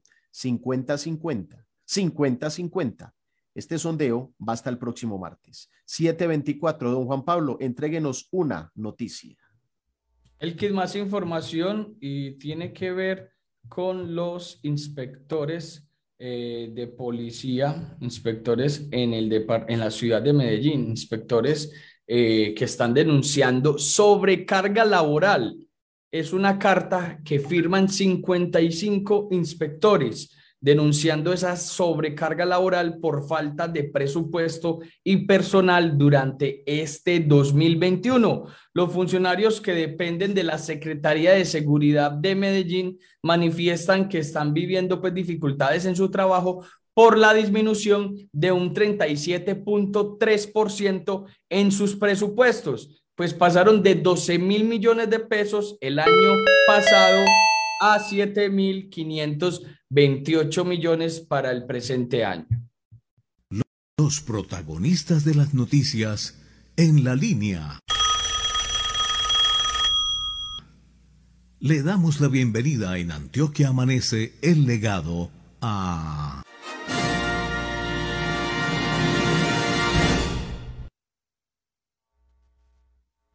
Y tenemos aquí en los micrófonos de Antioquia Amanece el legado a Carlos Andrés Osa Gómez. Él es médico en el Hospital General de Medellín, médico mastólogo. Médico, médico, buenos días. Bienvenido a Antioquia Amanece el legado. Por favor, dígame si sí se dice así. Médico mastólogo. Buenos días, ¿cómo están? Eh, si el término es mastólogo, es... Eh, especialista en el cuidado de la mama. En, en ocasiones, muchos no saben más hablando de color. Médico, Digamos vamos. los dos pueden Médico, vamos a mejorar la comunicación, vamos a ubicarnos bien. De pronto usted está vía celular y la señal está un poco mala. Revisemos entonces esa comunicación. Médico, ¿me escucha ahí Hola. bien? Sí, ahí te escucho. ¿Me escuchas? Sí. Sí, retomemos por favor toda la, la información que nos estaba entregando. Entonces, el término mastólogo sí existe, es, es el especialista en el cuidado de la mama. Eh, algunas personas no conocen el término mastólogo, entonces nos referimos siempre a cirujano oncólogo de mama, que también es la otra forma de llamar a nuestra especialidad. Médico, pero queremos preguntarle precisamente por ese tema, pues en esta semana se vivió eh, precisamente el Día Internacional del Cáncer de Mama o de la prevención más bien de cáncer de mama, que es un tema eh, complicado y que no es ajeno, no es ajeno para ninguna mujer. ¿Qué hay para decir? ¿Cómo están hoy las cifras en el departamento de Antioquia y en la ciudad de Medellín de cáncer de mama? Bueno, entonces lo primero es que eh, tranquilizar a la gente, no estamos en ninguna epidemia del cáncer de mama, pero sí básicamente las cifras van aumentando. ¿Y por qué van aumentando? Porque cada vez la población nuestra va envejeciendo, o sea, cada vez somos más los adultos mayores de 60 años y los niños cada vez son menos. Entonces digamos que a medida que la población nuestra cambia, las enfermedades crónicas van apareciendo. En Colombia tenemos más o menos 15 mil casos nuevos de cáncer de mama cada año, de los cuales en Antioquia estamos teniendo casi 1.500 casos al año, ¿cierto?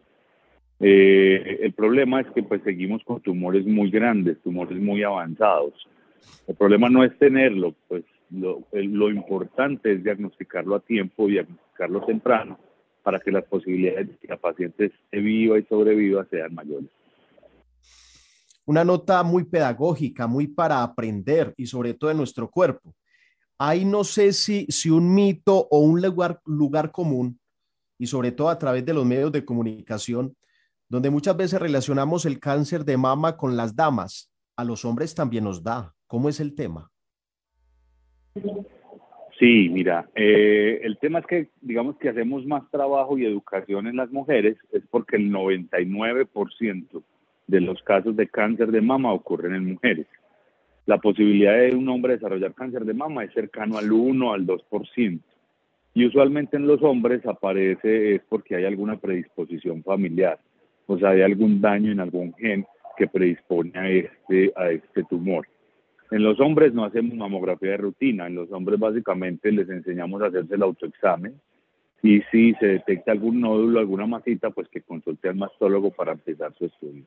Y básicamente se trata exactamente igual el cáncer de mama en hombres que en mujeres. Médico, quería preguntarle, pues, ¿cuáles son esas recomendaciones tanto para las mujeres eh, específicamente, pero también para los hombres para prevenir este tipo de cáncer? Pues las recomendaciones, o sea, muchas. La primera es control del peso. O sea, la pacientes, los pacientes que son obesos o que tienen sobrepeso tienen 2.5 veces mayor probabilidad de desarrollar un cáncer de mama. ¿Y qué pasa? Tenemos que casi el 35-40% de nuestra población está sufriendo de obesidad. Entonces digamos que es un tema muy complejo que tenemos que trabajar entre todos. ¿Listo? Eh, lo primero entonces es regular peso. Segundo, disminuir el consumo de tabaco el tabaquismo, digamos, si ustedes van a una universidad en estos momentos, van a encontrar que nuestras mujeres cada vez están fumando más, ¿cierto? Eh, entonces hay que controlar mucho el tema del tabaquismo. Eh, tercero, eh, incrementar las tasas de mamografía. Desafortunadamente en, Colombia, las mujeres del CISBEN, o sea, las mujeres de bajos recursos, menos del 20% de las mujeres están haciendo la mamografía, no tienen acceso a una mamografía cuando deberíamos tener por lo menos el 70% de nuestras mujeres mayores de 50 años, por lo menos con una mamografía hecha. Digamos que eso ha demostrado en el mundo que hacer esas mamografías, hacer ese tamizaje, logra identificar los tumores tempranos y nosotros no lo estamos haciendo. Entonces, digamos que otro llamado es a que eh, podamos, que las, mujeres soliciten su mamografía, eh, la soliciten en su asegurador, en su EPS, o si no pueden, pues si no se la autorizan, que ella, digamos, la pague. Pero es importante hacer esta prevención. Médico, eh, hoy, precisamente 21 de octubre, a partir de las 8 de la mañana, se va a tocar este tema. Conversemos sobre el cáncer de mama en el Hospital General de Medellín, allí en eh, el Auditorio de la Salud pues usted, precisamente el eh, doctor Andrés Osa Gómez, cirujano de seno y mastólogo, va a presentar mitos y realidades del cáncer de mama. Uno de los mitos eh, es el siguiente, no, es que quienes tengan prótesis mamarias no les da cáncer. ¿Es verdad o es mentira? No, no es cierto. o sea, tener prótesis tiene el mismo riesgo de desarrollar cáncer de mama o no. La prótesis no incrementa el riesgo, es lo primero, pero lo segundo es que la prótesis simplemente es un cuerpo inerte que está detrás del tejido mamario y la glándula va a seguir desarrollando cualquier enfermedad. Entonces, igual hay que cuidarla, ¿cierto? Hay que cuidar ya dos, dos, temas. Uno, cuidar la mama de la paciente y dos, cuidar la prótesis como un dispositivo médico. Entonces, digamos que hay más indicaciones para poder vigilar la paciente. Ahí está la información, amplia información con el doctor Andrés Sosa, quien hoy estará, reiteramos, allí en el auditorio del Hospital General de Medellín, pues eh, tratando este tema tan importante para hombres y para mujeres. Conversemos sobre el cáncer de mama a partir de las 8 de la mañana. Médico, muchísimas gracias, un feliz día y lo seguiremos consultando. Con mucho gusto. Eh, espero que los que no puedan venir a la, conferencia se puedan conectar por nuestras redes sociales, por el Instagram del Hospital General, que ahí vamos a transmitir las conferencias y, y a resolver todas las dudas que tengan. Un saludo y gracias a todos. Así es, médico. Muchísimas gracias. Vamos a dar eh, información amplia de este tema o de esta eh, jornada que se vivirá hoy en el Hospital General de Medellín. Factores de riesgo para el cáncer de mama a cargo de la doctora Ana María Carvajal, cirujana de seno y mastóloga. Mitos y realidades del cáncer de mama eh, con Andrés Osa Gómez, cirujano de seno y mastólogo, y manejo de los trastornos inflamatorios de la mama, a cargo de la doctora Carolina Benavides Duque, cirujana del seno y mastólogo. Es la cita hoy en el Hospital General de Medellín, 8 de la mañana en el auditorio, y quienes se quieran conectar por redes, pues también lo pueden hacer. Ya son las 7.34 de la mañana. ¿Qué están diciendo los políticos en sus redes sociales? Nos vamos para las redes sociales, para el Twitter de los políticos a las 7 y 34 de la mañana y es a propósito de un comentario que hace Juan Carlos Upegui, el secretario de la no violencia de Medellín, en su Twitter. Dice lo siguiente, nueva masacre en Antioquia, jóvenes músicos son asesinados en Parque de San Rafael. El uribismo nos está llevando hacia una nueva espiral de violencia en todo el país. Ante este trino, eh, la concejal por el Partido Centro Democrático, Natalie Vélez, le contestó y dijo lo, lo siguiente. Total rechazo a las expresiones calumniosas del secretario de la no violencia de Medellín. No violencia la puso entre comillas. Grave que el secretario de la no violencia en nuestra ciudad divida, estigmatice, siembre odio y promueva la violencia a través de las redes sociales. Complicado el tema, complicado el tema. Y es que también, de acuerdo a lo que dijo el secretario de la no violencia, esto ha generado una serie de reacciones enormes. Es que detrás de una acción hay precisamente una reacción. Detrás de una acción hay una reacción. Observemos y leamos, señoras y señores, con nuestro productor, precisamente eh, lo que dice el señor Upegui. Dice el señor Upegui, porque, claro, mm, esto hay que contarlo y hay que estar muy pendientes de todo lo que se maneja a través de las redes sociales. Oiga, se me perdió otra vez el trino aquí, hombre. No, no, no, no, no, no, no, no, no, no. Póngalo, mi estimado productor, para que Luisa, que tiene ojo de águila, pueda leerlo, pueda leerlo. A ver, yo lo encuentro por aquí. Se me, oiga, se me perdió. Se me Muéstrelo. Ya, ya lo vi, ya lo vi, ya lo vi, ya lo vi. Dice Juan Carlos Upegui, abro comillas. Nueva masacre en Antioquia. Jóvenes músicos son asesinados en Parque de San Rafael. El uribismo nos está llevando hacia una nueva espiral de violencia en todo el país, cierro comillas. Y escribe el nuevo concejal de Medellín, Julio González Villa, abro comillas. Aquí no habla de las universidades, aquí habla de lo que dice Juan Carlos Upegui.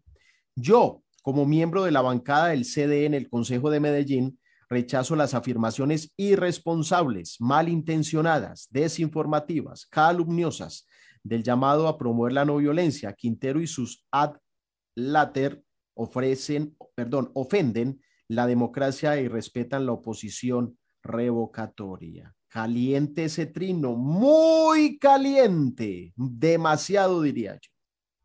Nos vamos con el concejal de Medellín, Simón Molina.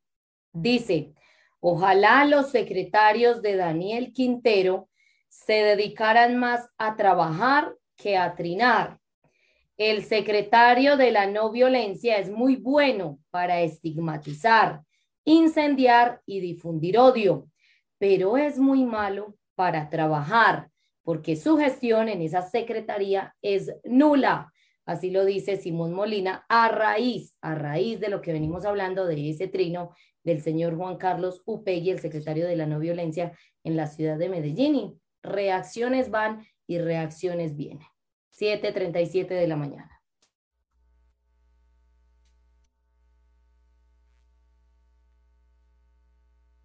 Seguimos con más información. Ah, es que Antioquia amanece el legado, se vale de sus propias fuentes no necesitamos boletines. No necesitamos boletines, tenemos información, información propia y todos los días se las entregamos a ustedes de lunes a viernes de 6 a 8 de la mañana a través de nuestras redes sociales con Mundo Radio 1440M y TVN Global. Los protagonistas de las noticias en la línea. Le damos la bienvenida en Antioquia Amanece el legado a...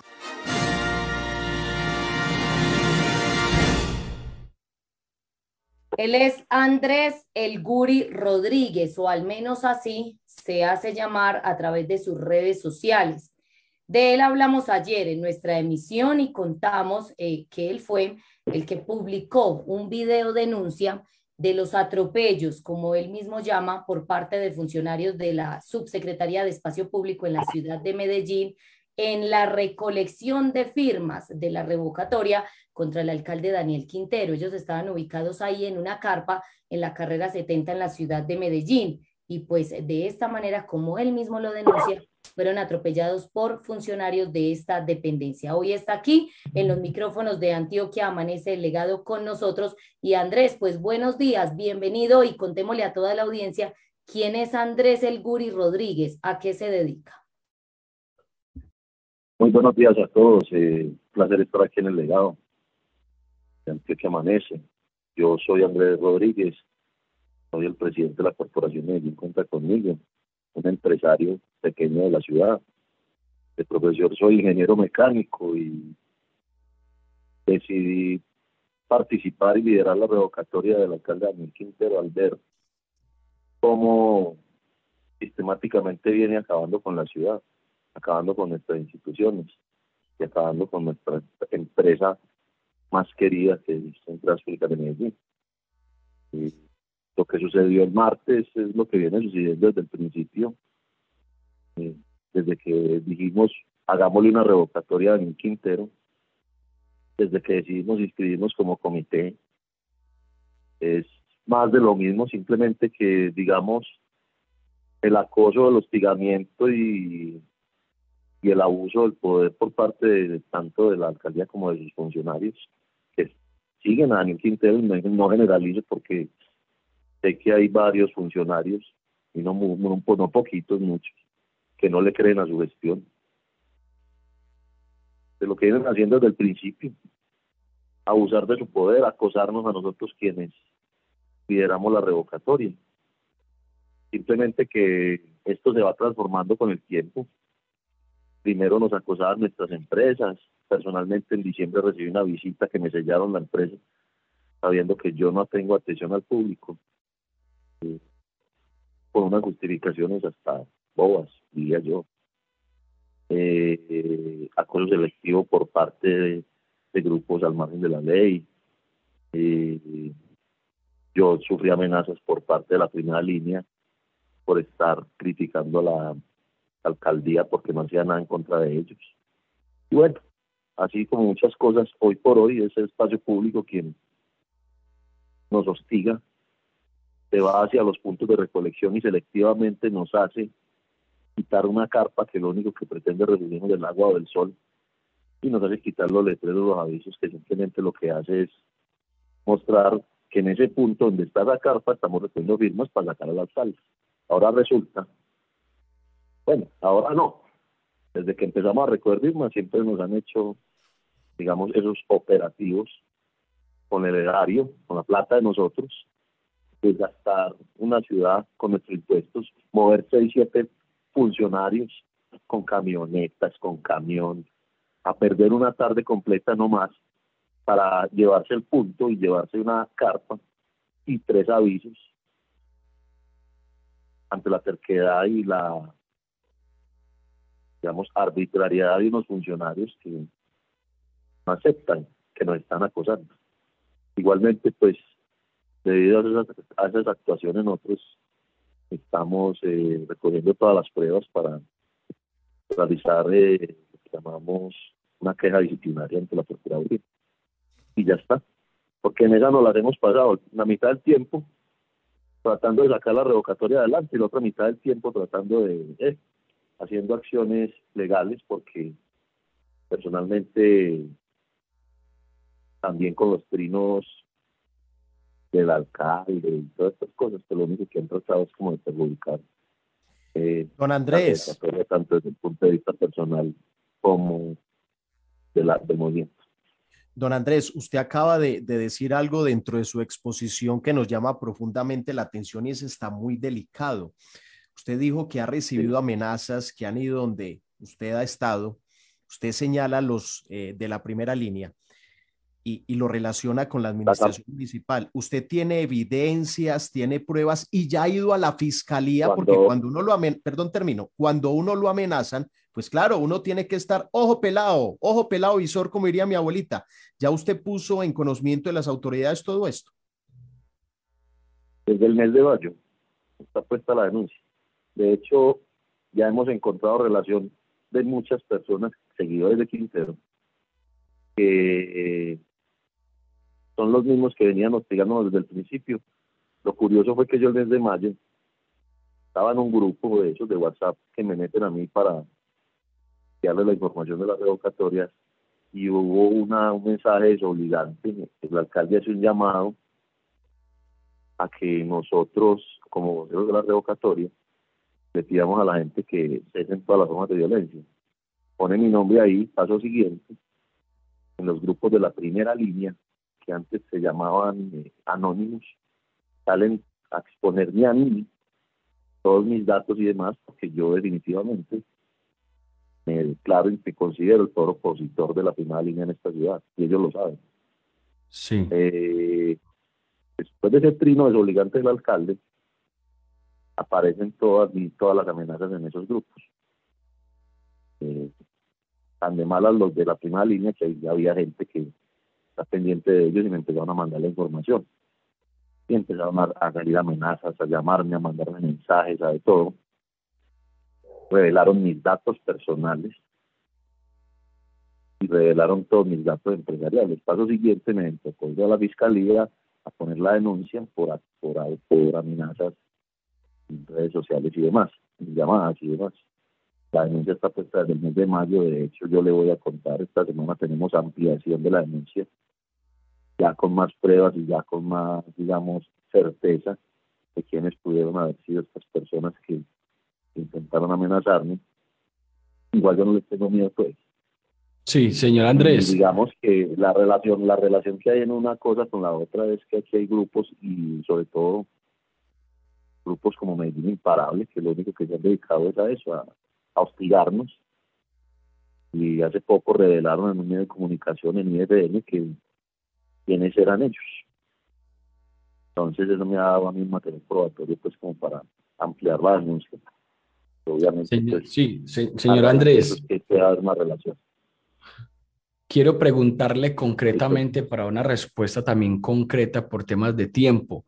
En este caso concreto, ¿ustedes tenían o no tenían el permiso? Es que no necesitamos permiso. Eso es lo que yo le he querido hacer entender al señor Yomar Benítez, que nosotros no necesitamos permiso. Es más, hicimos el ejercicio. Por recomendación del alcalde Adoc nos dijo, pidan, pidan unos espacios eh, a la, a, la, a subsecretaría de Espacio Público a ver qué sucede. Listo, yo mandé un correo, señores de Espacio Público, nosotros queremos eh, poner en este parque, este parque, este parque, tres puntos fijos de recolección de, de tales a tales horas. No me respondieron, a los 10 días me llegó un correo diciéndome, por favor, amplíeme, amplíe la información. Y una serie de preguntas que yo decía, pero ¿qué tiene complicado que yo tenga que poner una mesa en, en, en un parque de la ciudad. Y me mandaron una serie de un cuestionario enorme, pues como si yo fuera a poner a hacer un evento empresarial, un evento comercial y demás. Diez días después, y póngale que para obtener ese supuesto permiso van a demorar nosotros diez días más. ¿Qué pasa? Este señor Julián Jiménez, el que va al, puesto de recolección el lunes a llevarse la carpa, me exigía un acta. Eso era, digamos, una especie de información confidencial que solamente los que estuvimos en una reunión que sucedió hace tres semanas sabíamos. Una reunión que causó el alcalde para poder, digamos, dejar los puntos claros entre las partes. ¿Cuáles partes? La seguridad de los miembros de la revocatoria. Entonces a ese efecto asistió el general Franco de la policía, que muy comedidamente nos ha tratado de ayudar en lo que puede.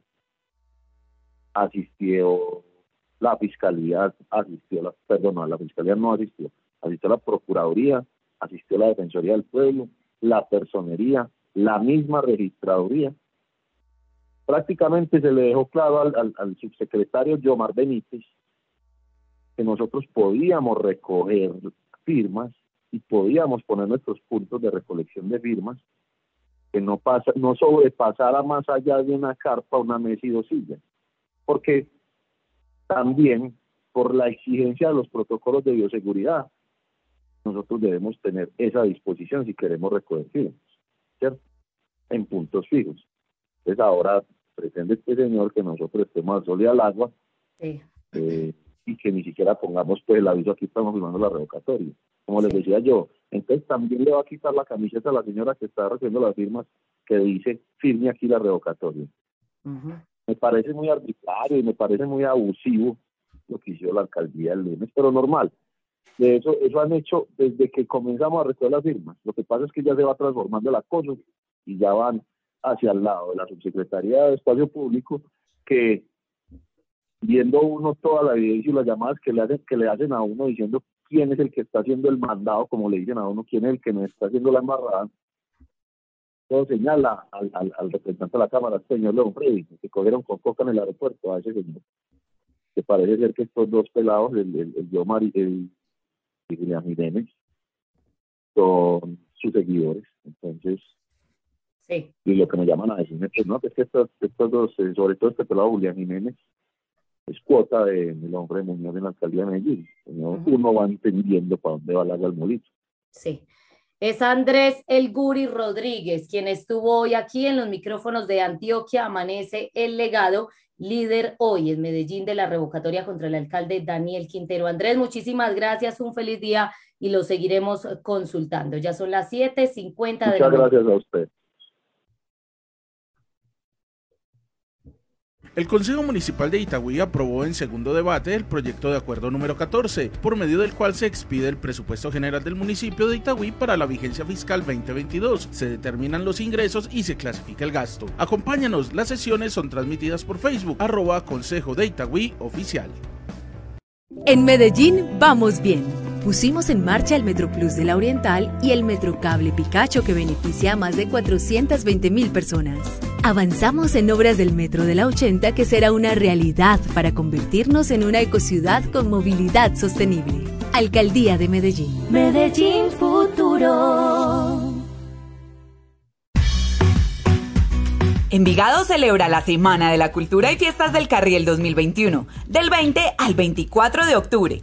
Invitamos a propios y visitantes a disfrutar de una amplia y variada programación en donde los artistas envigadeños deleitarán a la comunidad con sus diversas manifestaciones de música, danza, teatro, trova, literatura, fotografía, gastronomía y mucho más. Porque Envigado es tradición.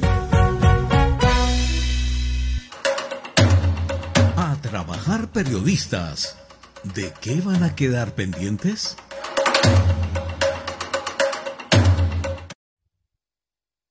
Siete de la mañana, 52 minutos. Compañeros internautas, oyentes, vamos a quedar pendientes de todas esas investigaciones que se harán en el municipio de San Rafael, oriente de Antioquia, luego de esa masacre de cuatro jóvenes en, en la zona urbana de este municipio.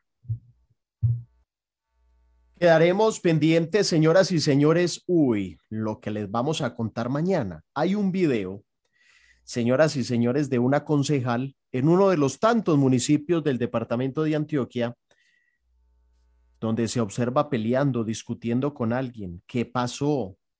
¿Por qué, dan papaya, hombre? ¿Por qué dan papaya? Si a través de un celular. algo, adelante algo.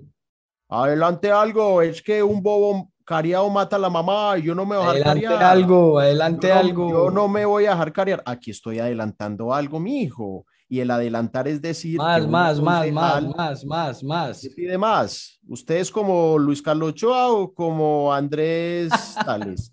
bueno, eh, concejal de Medellín no es. Es un concejal de uno de los municipios del departamento de Antioquia donde la concejal se puso a discutir con alguien en la calle y esto lo grabaron y mañana les vamos a contar de qué trata, quién es esa concejal. ¿Es de coalición? ¿Es de oposición en este municipio? Mañana les contaremos. Vamos a estar pendientes de esos movimientos políticos de cara a las elecciones al Congreso de la República, quiénes llegan, quiénes se van, quiénes renuncian y quiénes no. Vamos a estar muy pendientes de eso y de todo lo que pueda suceder entonces en esas elecciones. También del eh, proceso del Politécnico colombiano Jaime Sasa David para la elección del nuevo rector. Recuerden que estuvimos a través de nuestras redes sociales, a través de Colmundo Radio 1440M y a través del canal TVN Global en diferentes sistemas de cable de todo el país y también a través de la APP TVN Global de descarga gratuita para dispositivos iOS y Android TVN Global donde tú estás. Nosotros nos encontramos nuevamente mañana con toda la información, con todas las noticias. Esto es Antioquia Amanece el legado. Feliz día para todos. Hasta después, pues. Aquí termina Antioquia Amanece el legado. Nos encontramos de lunes a viernes, de 6 a 8 de la mañana, en nuestras redes sociales.